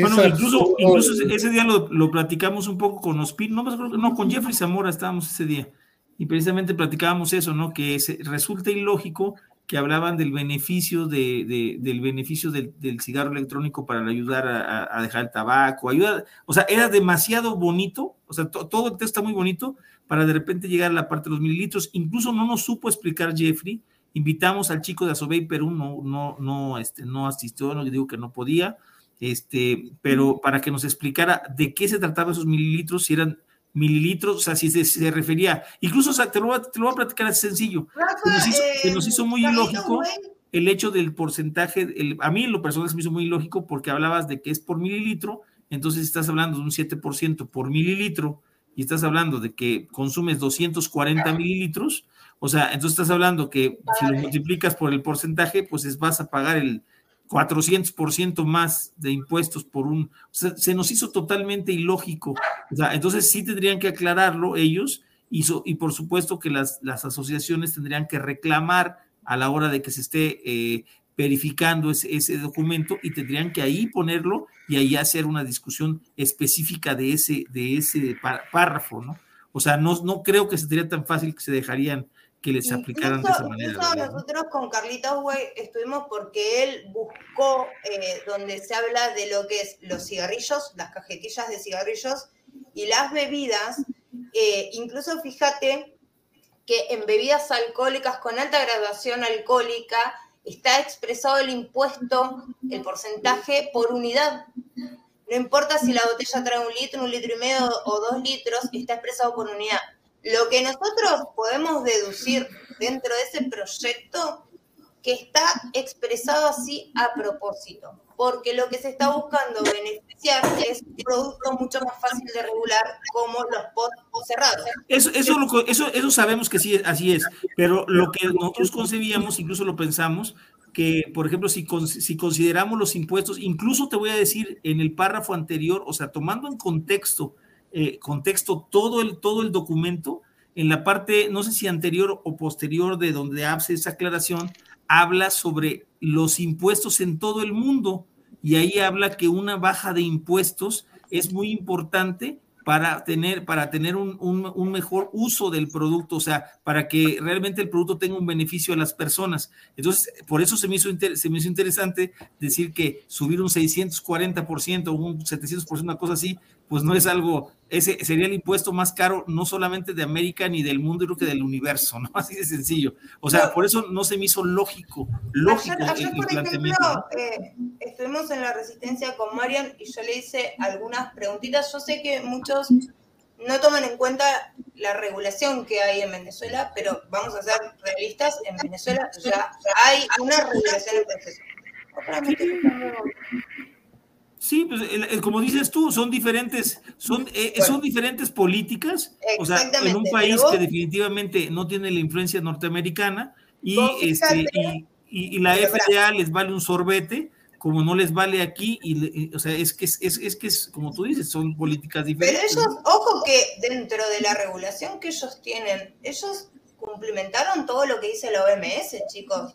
No es que se sacaron de, de acá abajo la regulación. O sea, la regulación está hecha bajo el concepto de un producto de consumo y además están respetando todo lo que te dice la OMS. Ellos no se saltaron ninguna norma de la OMS ni del convenio marco. Ahora, lo que yo, lo que yo quiero hacer en contraposición. Ustedes fíjense lo que pasó, porque por ahí, ah, por ahí en un momento alguien puso eh, que si regulan de esa forma, dice, si lo regulas como producto, ¿quién te protege de los tiburones? Ese fui yo. Ojo, porque yo te voy, a, te voy a hacer una comparativa. ¿Qué pasó con la regulación en Venezuela? Que cuando pudieron ir los empresarios a registrarse, muchos se registraron y tienen un registro importante que además de tributar les da margen a importar, a exportar, a hacer un montón de cosas. Los tiburones no te pueden comer si vos te movés. Pero ¿quién son los tiburones? La pregunta, ¿quién son los tiburones? ¿Qué es que son los tiburones? No sé si vos estás hablando de las empresas más grandes, no sé de quién Por supuesto, por supuesto que estoy hablando de las empresas más grandes. Bueno, si, tú, lo, si tú lo regulas, si tú lo regulas como un producto, ¿quién te va a proteger de esos tiburones? Bueno, ahora, si yo, ah, si yo te regulo como producto de consumo, te doy la posibilidad de que te registres como productor y como empresario y te doy la llave para que vos puedas empezar a exportar tu producto y a crecer y a manufacturar en mayores cantidades ¿por qué te van a comer los tiburones? Si vos estás moviendo y estás trabajando y estás trabajando en pos de tu crecimiento. No tiene nada que ver eso, Porque Ahí estás metiendo un miedo no, no, no. Te, te, voy a responder rápidamente. ¿Por qué? Porque ellos tienen el dinero, tienen el poder y los medios para hacerme polvo. ¿Quién me va a proteger de eso? Las leyes de tu país. No, en caso de Venezuela, no, pero no. La, las leyes de Venezuela es diferente. Lo que pasa es que Iván, Venezuela, o sea, eso, Iván está pensando en PMI y en BAT y Venezuela. yo tengo una pregunta, por ejemplo, en la situación que vive México, ¿sí? Ustedes en Argentina pasa lo mismo. Productores de líquidos que con el mayor esfuerzo del mundo han hecho hasta los análisis necesarios de cromatología y un montón de cosas a los líquidos. Bueno, te voy a hacer una pregunta. Son empresarios multinacionales te, voy a hacer una pregunta. también. No hay que fomentar esos falsos fantasmas, Cala. No, no, no. no. como uno lo labure. Acá, con los problemas de dólar que tenemos, que cada tres meses perdemos casi el 90% de las ganancias que, te la voy a poner así. durante tres meses, nuestros alquimistas sobreviven en base al laburo que hacen. Te, la voy a comprar. No hablemos de los grandes tiburones, porque estamos metiéndole miedo a la gente, que es un miedo innecesario, Cala. Va, te, la cambio, te la voy a comprar y te voy a hacer una pregunta directa. ¿Por qué crees que no hay más estudios en Latinoamérica acerca del espectro de espartagoramas, de los daños? ¿Por qué crees que no hay más estudios en Latinoamérica? ¿Porque hay falta de dinero? ¿Por qué crees? ¿Para qué los vamos a hacer? No, porque no dejan hacerlos. Exacto, acá, en México no dejan, o sea, no dejan las universidades, no permiten hacer estudios. Eso se los platiqué hoy a los diputados. ¿Y cómo pretenden que se hagan estudios? Porque nos piden estudios, ya hay un estudio mexicano aquí, pero no dejan que se amplíe el estudio porque ninguna universidad se quiere aventar el pleito con el Estado que está diciendo que está prohibido. Entonces aquí no te dejan hacer estudios en la UNAM, en el Politécnico, ya le negaron la entrada a esta pero a ver, ¿eso qué tiene que ver con el comentario que hizo Calavera de los grandes tiburones? Bueno, pues porque ellos, ellos lo, que van a hacer es que ellos traen, traen estudios y ellos contratan o hacen, incluso, mira, ¿tú crees que, es lo que está pasando con la oportunidad de crear un laboratorio específico de ellos? O sea, o, no sé, una gran industria de líquidos que vengan de Norteamérica, que pueda hacer sus laboratorios. Ya tuvimos el caso en México, no sé si lo conozcan, pero aquí en México trataron de entrar a producir líquidos, incluso hicieron un comentario con las personas que no voy a decir quién son, pero fueron a ver a esta, a, esto, a esta asociación y le dijeron así de simple, nosotros les vamos a enseñar a los mexicanos cómo se producen los líquidos porque nosotros vamos a llegar a montar nuestro laboratorio y le vamos a, este, vamos a ejecutarlos nosotros sin necesidad y les vamos a decir a Cofepris, les vamos a decir a Conadi cómo deben de hacerse los líquidos y así los vamos a hacer. O sea, porque nosotros a eso nos dedicamos. Tengo un laboratorio en Estados Unidos y así lo van a hacer. O sea, eso es a lo que yo me refiero, que pues es, eso sí, pues dependerá de cada país, o sea, la, la protección, la creación de una cámara de comercio específica de vaporizadores, que es el fin que tiene la asociación de nosotros, hacer al final una cámara de comercio, una cámara de, de, fabricantes de vapeo o de, industria del vapeo, como la quieran llamar, ¿no? Eh, el fin está claro, Toño. El fin es una regulación y una protección. No, pero, yo entiendo el punto de, ambos, porque lo que Agus está diciendo es que, eh, por ejemplo, la Perú que va enfocada, y nosotros lo hemos visto en México en varias iniciativas, a, los, a los pots desechables pues la verdad, la verdad es que, los la verdad es que las grandes, por las Los grandes tiburones, como les llamas tú, eh, Iván, que son BAT y PMI, ellos no están metidos en el, en, el, en el, negocio del líquido, del líquido como tal, como los que acaba de mostrar Agus. O sea, ellos no venden líquidos de 10, 20, 30, 40, 50, litros. Ellos venden pots. O sea, esos tiburones no tienes que cuidar de lo que, lo que hay que cuidar, y para eso, para, eso estamos en el ojo, es, es, que no pongan eh, las legislaciones a modo. Y eso es, y ese es un peligro enorme y lo estamos ya Se, ya se lograron detener. Se, ya se lograron detener, Agus. Por ejemplo, tú que decías que, que, no se puede hacer nada con los políticos, aquí se logró parar una, una regulación durísima donde te iban a, casi te decían, no puedes pensar en vapeo. Y sin embargo, entre 30 pelados, aquí en México, 30 pelados, 30 personas que participamos en una guerra en Twitter durísima, la diputada, mira, con decirte que nos mandó un mensaje diciendo, ya párenle, por favor. O sea, la, la, acabamos, la acabamos, le sacamos los trapitos al sol de que el documento lo había realizado Yanela Severini, que es la, asesora legal para y por tabaco frikis de Latinoamérica, y les dimos una friega porque tuvieron que cambiar todas sus legislaturas. O sea, les hemos dado muy buena batalla. O sea, la batalla para, o sea, ellos pensaron, incluso te lo voy a decir así, cuando, cuando ellos al, al fumador le decían, eh, subimos los impuestos, pues los subimos. No van a fumar en la calle, no vamos a fumar en la calle. No van a hacer tal cosa, no, no la van a hacer. Nunca se esperaron una respuesta de los usuarios de vaporizador exfumadores, que ya no son los mismos que se dejaron cuando eran fumadores y que todo lo que les ponían pictogramas, impuestos altos, denigrar al fumador, ya no se dejaron. Al menos 30, 40, 50, que son las que estaban en ese momento activos en Twitter y en la guerra que se hizo en Twitter, bueno, pues a partir de ese momento este, eh, se, paró, se paró esa regulación y regularon solamente los productos de tabaco directo y los sabores en el tabaco directo y no se metieron ya con el vapeo. Ahorita lo que están haciendo ahora es tratando de meternos como un producto de tabaco y estamos peleando porque no se haga así. voy, a levantar, voy a levantar el de dos cosas. Voy a levantar este, llevamos dos horas y media, estamos entre semana. acá son las dos y cuarto de la mañana. E, eso es lo que quería. Eh, cerrar un poquito, si acaso emplazar para el próximo programa, porque sabemos que esto da ¿Y ahora qué pasó? Se cayó otra vez. Vive de porrazo en porrazo este muchacho. Madre mía. Este, bueno, em, emplazar para un siguiente programa si es que hay más. Más info. preguntas, pero a ver, Dice, no olvides las dos iniciativas, Toño, todo, todo, fue vía política y estos fueron en mi estado, en Puebla.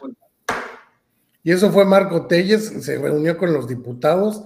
Marco Telles es usuario únicamente yo le puse cara a Marco Telles, chicos, que para mí fue un golazo eso. Ponerle cara a Marco Telles y ver que Mike es petizo fue genial. Pero bueno, a ver, la iniciativa que tuvo México y el trabajo que hizo México, incluso Toño lo sabe, Cala lo sabe, nosotros desde Argentina, mismo yo como usuaria, como Agustina, yo apoyé mucho de ese trabajo porque no solo se hizo en tiempo récord, por ejemplo, la, manifestación o, concentración que se hizo en el Ángel, todo lo que se hizo se hizo en tiempo récord con una organización preciosa, con mucho trabajo, o sea, pero ese movimiento se creó desde los usuarios y con el apoyo de una mm, asociación que estaba en formación, que estaba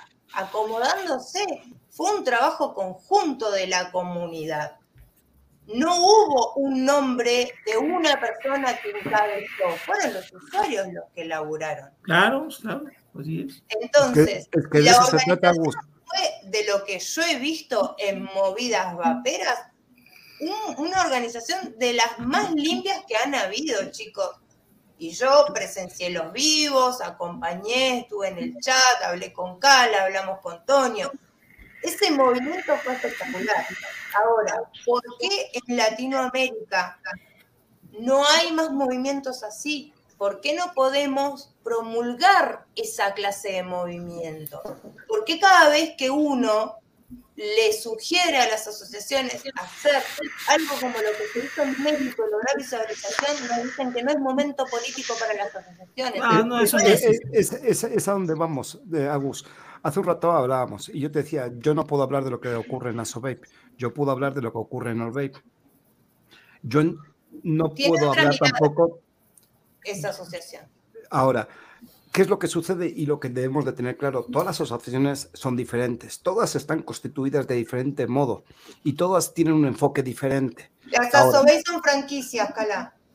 Son franquicias. Como quieras, como quieras, serán o no franquicias. Ahora, ¿por qué nació el Lo dijo muy claro Toño, porque estábamos cansados, cansados. No comulgábamos tal vez con las ideas de uno o de otro, llámese como quiera. No, no es que sea bueno ni malo, simplemente no se alineaba a lo que nosotros pensábamos.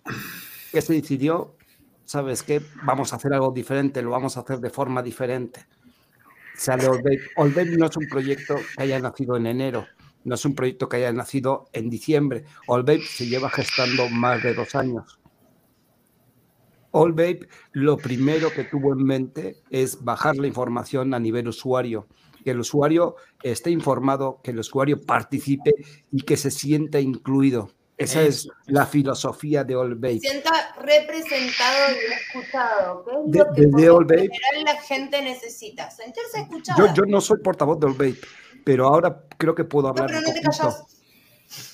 Creo que puedo hablar. Imagínate si fueras, cabrón. ¿Eh? Imagínate, sería el doble de spamero. No, nos ah. volverían locos. Ahora, coordinador de cesación de Olvey. Cesación.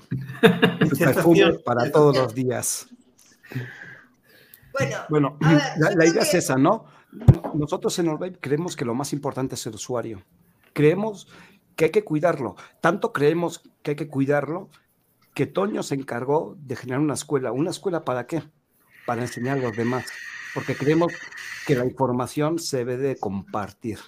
Y debe de haber muchos que la repartan, no solamente uno, sino muchos. Digo, no somos perfectos. Toda la información. Digo, no solamente la que ellos piensan que les sirve. Hay que compartir toda la información, la buena y la mala. tenemos, claro, tenemos claros que no somos perfectos, tenemos claros que no estamos exentos de errores, pero también tenemos claro que hay que ir mejorando poco a poco y de los errores se van aprendiendo. El camino es largo y el camino está por andar, pero poco a poco y pasito a pasito creo que vamos en la dirección correcta. Yo, creo que, a ver, chicos, yo creo que nadie, nadie tenemos eh, la grandeza como para señalar a otro y estar hablando de los errores o no errores. No, yo no hablo de los errores, ¿eh? Por eso, no, no, no, pará, porque eh, en un principio me preguntaron qué era lo que le criticaba. A ver, yo como, como institución, eh, hay, hay, cosas que. ¿Qué, ideas para mejorar darías? ¿Qué, ¿Qué, ideas para mejorar? No, no, no, no. Y, y se hizo este desastre. Y, y que, que, Calavera, que Calavera vuelva a leer lo que me preguntó, porque una cosa es lo que me preguntaste vos y otra cosa es lo que me preguntó Calavera, porque Calavera es que es eso que te echa sal en la herida, ¿viste? Es como que. no, pero esas son preguntas. por eso. Bueno, a ver, yo vuelvo, vuelvo a repetir algo porque parece que en algún momento no quedó claro. Yo no estoy en contra de la asociación que hay en mi país. mejor No estoy en contra de la persona que lleva, incluso en algún momento le dije, fuimos amigos, fue una persona que me apoyó en un mal momento, es una buena persona. Yo lo único que dije es que el rumbo que estaba tomando esa asociación y el accionar que estaba teniendo no iba de la mano con mis convicciones. Que es muy diferente. Todo el mundo me salió a matar, a decirme que yo, que cómo no había hablado con la asociación antes de decir lo que dije. Mi, es, a ver, yo soy libre de decir que no comulgo con con el camino que está tomando la asociación, y que no me representa. Eso no quiere decir que yo salía a defenestrar ni a hacer caer a una asociación. ¿Quién soy yo para hacer caer a una institución como esa? Bueno, Agus. Esa es la cuestión. Yo lo único que digo es que apoyemos a las asociaciones, pero que las asociaciones dejen de mirarse el pupo y hacer lo que una sola persona quiere y empiecen a escuchar al usuario. Y ahí es donde van a encontrar las fallas de por qué siempre estamos girando en círculos y nunca llegamos a ningún lado. Claro, claro. En Argentina se ha laburado muchísimo, pero si vamos a la realidad, en números no hemos tenido un solo avance, siempre estamos parados en el mismo punto.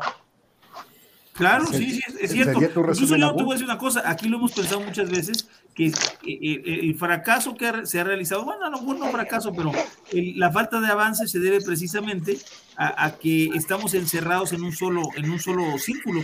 O sea, incluso yo te voy a platicar, mi, mi, idea principal desde que yo entré, al que la quiera seguir, que la siga, al que no, no, es dar el mensaje específicamente a los que no son vaperos, porque los vaperos ya conocen el mensaje la mayoría, sino a los fumadores y a la gente común, porque lo que ha hecho el gobierno, incluso lo digamos en algún ejercicio, en algún ejercicio de lógica, este, en, en cuestión de, de decir ¿Qué pasaría si un día el gobierno te dijera, fíjate qué tremendo, ¿eh? ¿Qué pasaría si un día el gobierno a ti te dijera a ti como público en general que el usuario de vaporizador es realmente una persona que está consumiendo nicotina para alejarse de, una, de un consumo de nicotina peor, o sea, o malo, que te, está, que te esté provocando la muerte? Y, y ese mensaje se lo, lo, diera el gobierno, los gobiernos. Entonces te, te darías cuenta que el, el trato con la gente en, el, en la calle sería muy diferente al trato que te dan ahora. Lo que sí yo no estoy dispuesto y es mi lucha personal es que me vuelvan a denigrar como, como fumador, como lo hicieron durante tantos años que fumé 37 años, los últimos tres años, de 20 años, tres cajetillas al día, pues es que me vuelvan a tratar como si fuera yo una lacra e incluso ahora con esta ley que está saliendo, como están haciendo, están tratándote ya como un drogadicto, así directamente, o sea, vas en la calle y casi casi de cuenta que te para el policía porque piensa que estás consumiendo droga. Eso es lo que yo no quiero que me pase a mí, o sea, personalmente, y por eso estoy luchando, por eso también, o sea, para que se dignifique al, vaporizado, al vapero como un exfumador, exactamente, nada más. Eso, eso, eso es mi lucha personal, no, a ver, no, tengo otro interés, ¿no? Quiero cerrar dos cosas. Primero, Draco. resumen, porque quiero ir cerrando. Segundo, para, antes que cierre, segundo, Rafa, eh, yo no puedo criticar algo que no hice. ¿sí? Yo me dice, Agus, hiciste lo mismo que hicieron los que crearon al BD, que dice que ni de, no de uno ni de otro lado. No, yo tengo muy claro mis ideales. Que a mí, mi asociación me haya vendido algo que no era la realidad y que con el tiempo me lo dijeron de otra forma y yo me sintiera engañada, es otra cosa. Yo no voy a criticar el trabajo que hace Asobeit Argentina porque yo no trabajo. O sea, si yo no me puse a la espalda una asociación y me puse a trabajar, no puedo criticar lo que hace otra persona. Lo que sí puedo criticar es que no se nos diga realmente cuál es el objetivo de la asociación, no se escuchen las ideas que aportan los usuarios y que sea solamente una persona la que tome las decisiones sin escuchar al usuario de a pie. Es lo único que digo, porque nuestra asociación es dirigida, codirigida, toma las decisiones, se autopregunta una sola persona. No hay más voces y yo como usuaria no me siento representada por la idea de una sola persona. Yo quiero escuchar lo que piensan todos los usuarios y que hagamos una, una actividad conjunta con los usuarios. Yo planteé un montón de actividades y todas las veces que planteamos alguna idea, se nos dijo que no era el momento político para la asociación. Si somos una asociación una comunidad de usuarios no tiene nada que ver el momento político con nada. El accionar es cuando nosotros lo decidimos. No tenemos que esperar a ningún momento. Porque nosotros somos los que estamos tomando Cuando a mí vienen y me dicen que el objetivo de la asociación es lograr una regulación para que dejemos de estar prohibidos en el país y al año, casi al año exacto, me dicen que el único objetivo de la asociación es solamente regular por reducción de daños y no van a tomar en cuenta ningún otro camino, me están negando la posibilidad de regularme. Próximas elecciones, vote por Agus. Agus del partido del Kirchner. Bien pedo, chicos. Resúmenes de estilo hacer en mi vida como para encima ponerme... Ay, me estoy escuchando es muy feo escucharme. No, chicos, yo sinceramente si tuviera la posibilidad de hacer algo más, lo haría. Pero me acabo de quedar sola en todos los aspectos en mi vida. Soy mujer, ama de casa, empleada doméstica, chofer, dueña de una tienda, tengo otros trabajos más. Ojalá pudiera dejar alguna de esas otras actividades que son las que me están dando de comer hoy por hoy y dedicarme mucho más al activismo. Lo hago en los pequeños momentos que puedo porque es mi necesidad interior. No porque reciba ningún beneficio de ningún tipo, chicos. Porque yo hoy por hoy, después de seis años, sigo trabajando como un polizonte. Daniel, tu mensaje y despedida, por favor. Bueno, pues eh, muy enriquecedor esto. Eh, no cabe duda que mm, si Agus en este caso se separó de esa asociación, no porque tenga nada en contra, sino porque su camino vio que era diferente, pues hizo muy bien, por supuesto. Y por su lado va a poner su granito de arena. Y yo creo que si tienes tienda, ese es uno de los mejores sitios donde un usuario se puede informar sobre qué es esto y para qué sirve y qué hago y cuántos miligramos y todo esto, ¿no? Y, seguramente que tú consideras cada cliente nuevo que tienes pues es una victoria, pero no solo para ti, sino para la causa del vapeo en realidad. Y esa es una, una pérdida para el tabaquismo, digámoslo así, para que suene más potente. Para que suene más potente, efectivamente. Estoy totalmente de acuerdo. Yo, por ejemplo, eh, volví, yo soy de España y cinco o seis años después de haber comprado mi primer vapeador allá en España, volví a esa tienda, no se acordaban de mí, obviamente, yo sí me acordaba de ellos porque gracias a ellos dejé de fumar. Y, le dije a la chica que me, que me atendió, digo, yo dejé de fumar gracias a ustedes. Y la señal de victoria que hizo así fue más allá de que te vendí, gané dinero o lo que fuera. O sea, porque yo creo que aquí coinciden los que, los que se dedican a esto, que más allá de que sea su negocio, su forma de vida, su, trabajo, etcétera, lo hacen también porque pues, a mí me sirvió, pues, además de dedicarme a ello, pues, mm, mm, digamos, estoy ayudando a la gente. O sea, es lo más, altruista que se puede hacer, altruista dentro de lo que cabe en el sentido de que, bueno, sí, trabajo y vivo de ello, ¿no? Por supuesto, y es, tanto, y es, y es algo legítimo, o eso queremos, que sea algo legítimo y legal, además, ¿no? Entonces, bueno, este, como digo, muy enriquecedor el, intercambio este de ideas.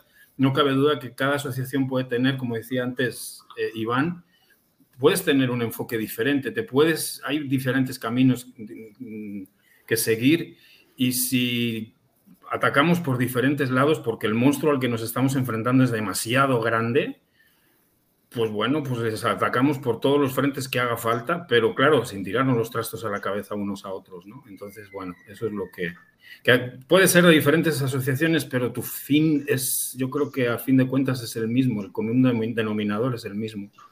Entonces creo no dejemos entrar el ego en estos temas. Por supuesto, por supuesto. Porque en definitiva, eh, yo siempre dije un dicho muy importante que lo digo desde uno de mis primeros trabajos entre bomberos, muchachos, no nos pisamos la manguera. Antes de dar la palabra a Eddie, voy a levantar y, voy a y voy a leer el comentario de Draco. Agus para presidente de Argentina. Va a ser la cesación de Argentina. La cesación. Ahora sí, Eddie. Estaba mal escrito, pero bueno.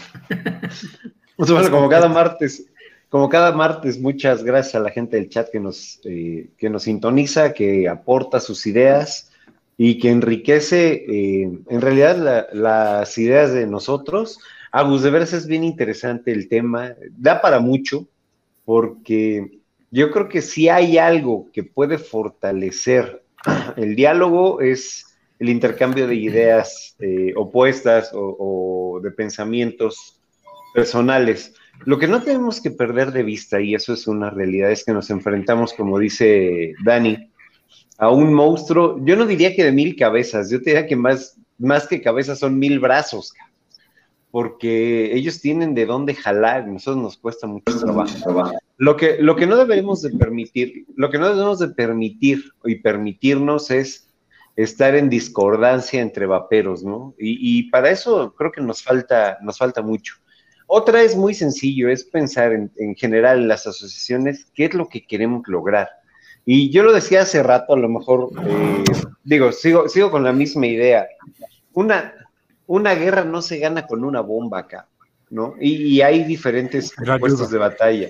No, si fuéramos paso a paso, es lo que te digo. Ojo, esta es mi forma de pensar. No pregúntale a los japoneses, güey. es, ah, mi forma de. Ojo, es mi forma. Es mi forma de pensar, güey. Si hoy nos pudieran regular de la manera que quieras. Es más, voy a decirlo a la mexicana, que nos empinen, nos bajen los pantalones y nos metan el cheto con los impuestos, ya ganamos, porque entonces ya tenemos un mercado regulado. Difícilmente cambiarían la ley a otra prohibición o a otra regulación todavía más agresiva.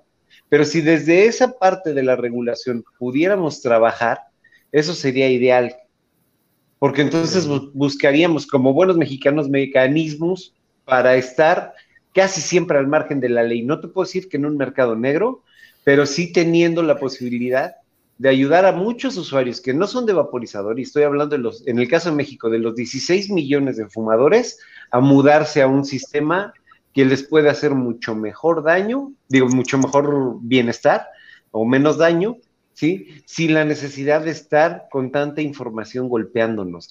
Creo que eso, eso sería lo ideal, ¿no? Si nos regularan como, como lo que quieran, como producto de tabaco, diferenciado, como sea, pero regulados.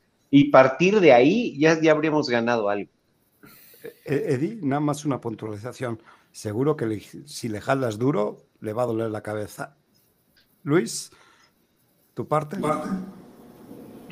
Primero explícanos tu, dicho, güey. A ver, un símil un poco raro. porque ya se oyó. Sí, yo lo entendí, eh, o sea.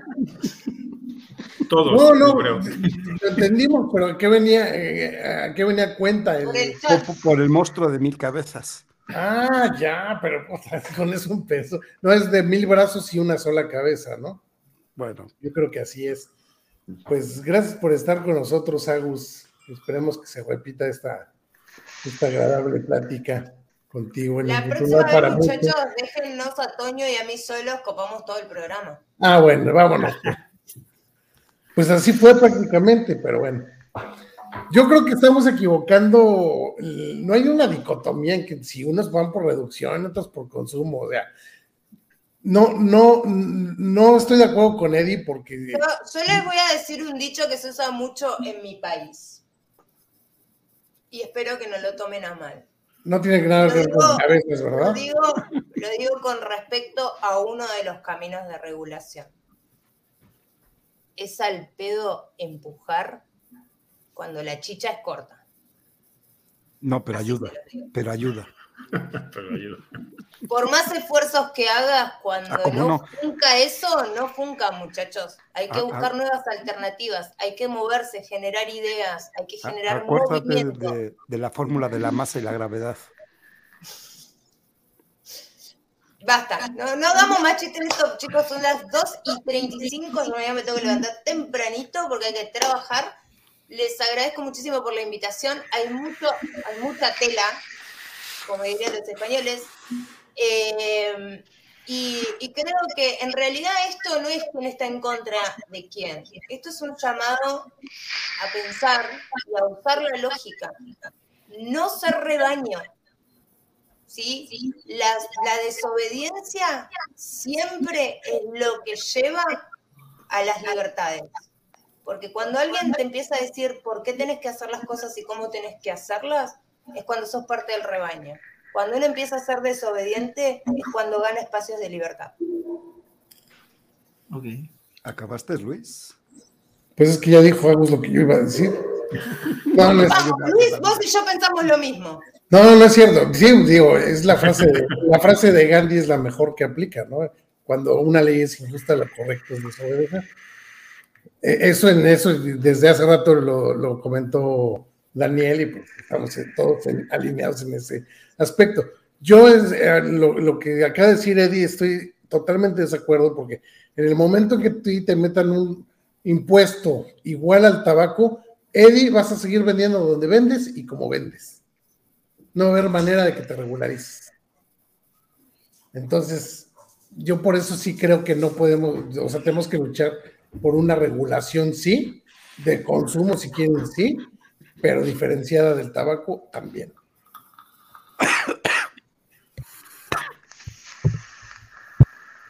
Chicos, me voy porque ya mi hija me está diciendo que me está mandando mensaje cuando corto. Uy, mañana que ir a la escuela.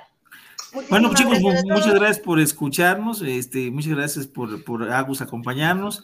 Eh, creo que eso, como dice, dijeron ya por ahí, pues esos debates da- de- dan ideas de cómo se encuentra Latinoamérica, este, con diferentes posiciones, con diferentes pensamientos, y bueno, pues cada uno es válido en su país, o sea, porque realmente, este, incluso alguna vez he sentido que nos han querido vender la idea, por ejemplo, igual, así como lo platica, lo ha platicado alguna vez Raf, este, nos han querido vender la idea que la mejor regulación es como producto y bueno, nosotros de este lado pues pensamos diferente por, por muchas cosas, ¿no? Porque, porque cada país es diferente, en, en, como dice este Agus, en las políticas, los políticos son diferentes y yo simplemente, yo en lo personal, pues no pienso dejarme, dejarme pisotear de nuevo, ¿no? Esa es mi, mi lucha personal. Pero bueno, o sea, este, eh, ha- habrá, que, habrá que ver quién, pues, quién piensa así y que, cómo nos seguimos, como Agus, hay gente que sigue a Agus así y hay gente que me sigue a mí así, ¿no? Entonces, pues cada uno va a ir tratando de, de, de, de tratar de lograr lo mejor por el vapeo. Pero todos no vamos para lo mismo, ¿no? Para que se odian a regule, ¿no? Que es lo más importante. Podemos convivir ¿Eh? teniendo ideas diferentes. Es correcto. Yo voy a cerrar. No funen gente, chicos, es muy feo cuando te tratan de funar. No funen gente, por favor. Vo- ¿No, qué, perdón? No Traducción, funen. por favor. Traducción. Ah, es, que, es que yo estoy con, con dialecto muy youtuber, chicos, tengo una hija adolescente. Funar gente es como querer desaparecerla, fulminarla, que nadie le dé pelota, que nadie le hable, que... Ah, ya, ya, ok, ok. Vo- vo- Voy a terminar muy rápido, como siempre, con, con la frase, con las dos frases, la, la del día y la de siempre. La de siempre nos podrán quitar el vapeo, pero jamás la libertad. Y con esta otra frase vamos a terminar la jornada. Podrás inventar infinidad de mentiras, pero jamás podrás crear la realidad. Con esto, descansen, pase buena noche y nos vemos el próximo martes en Líneas de Poder.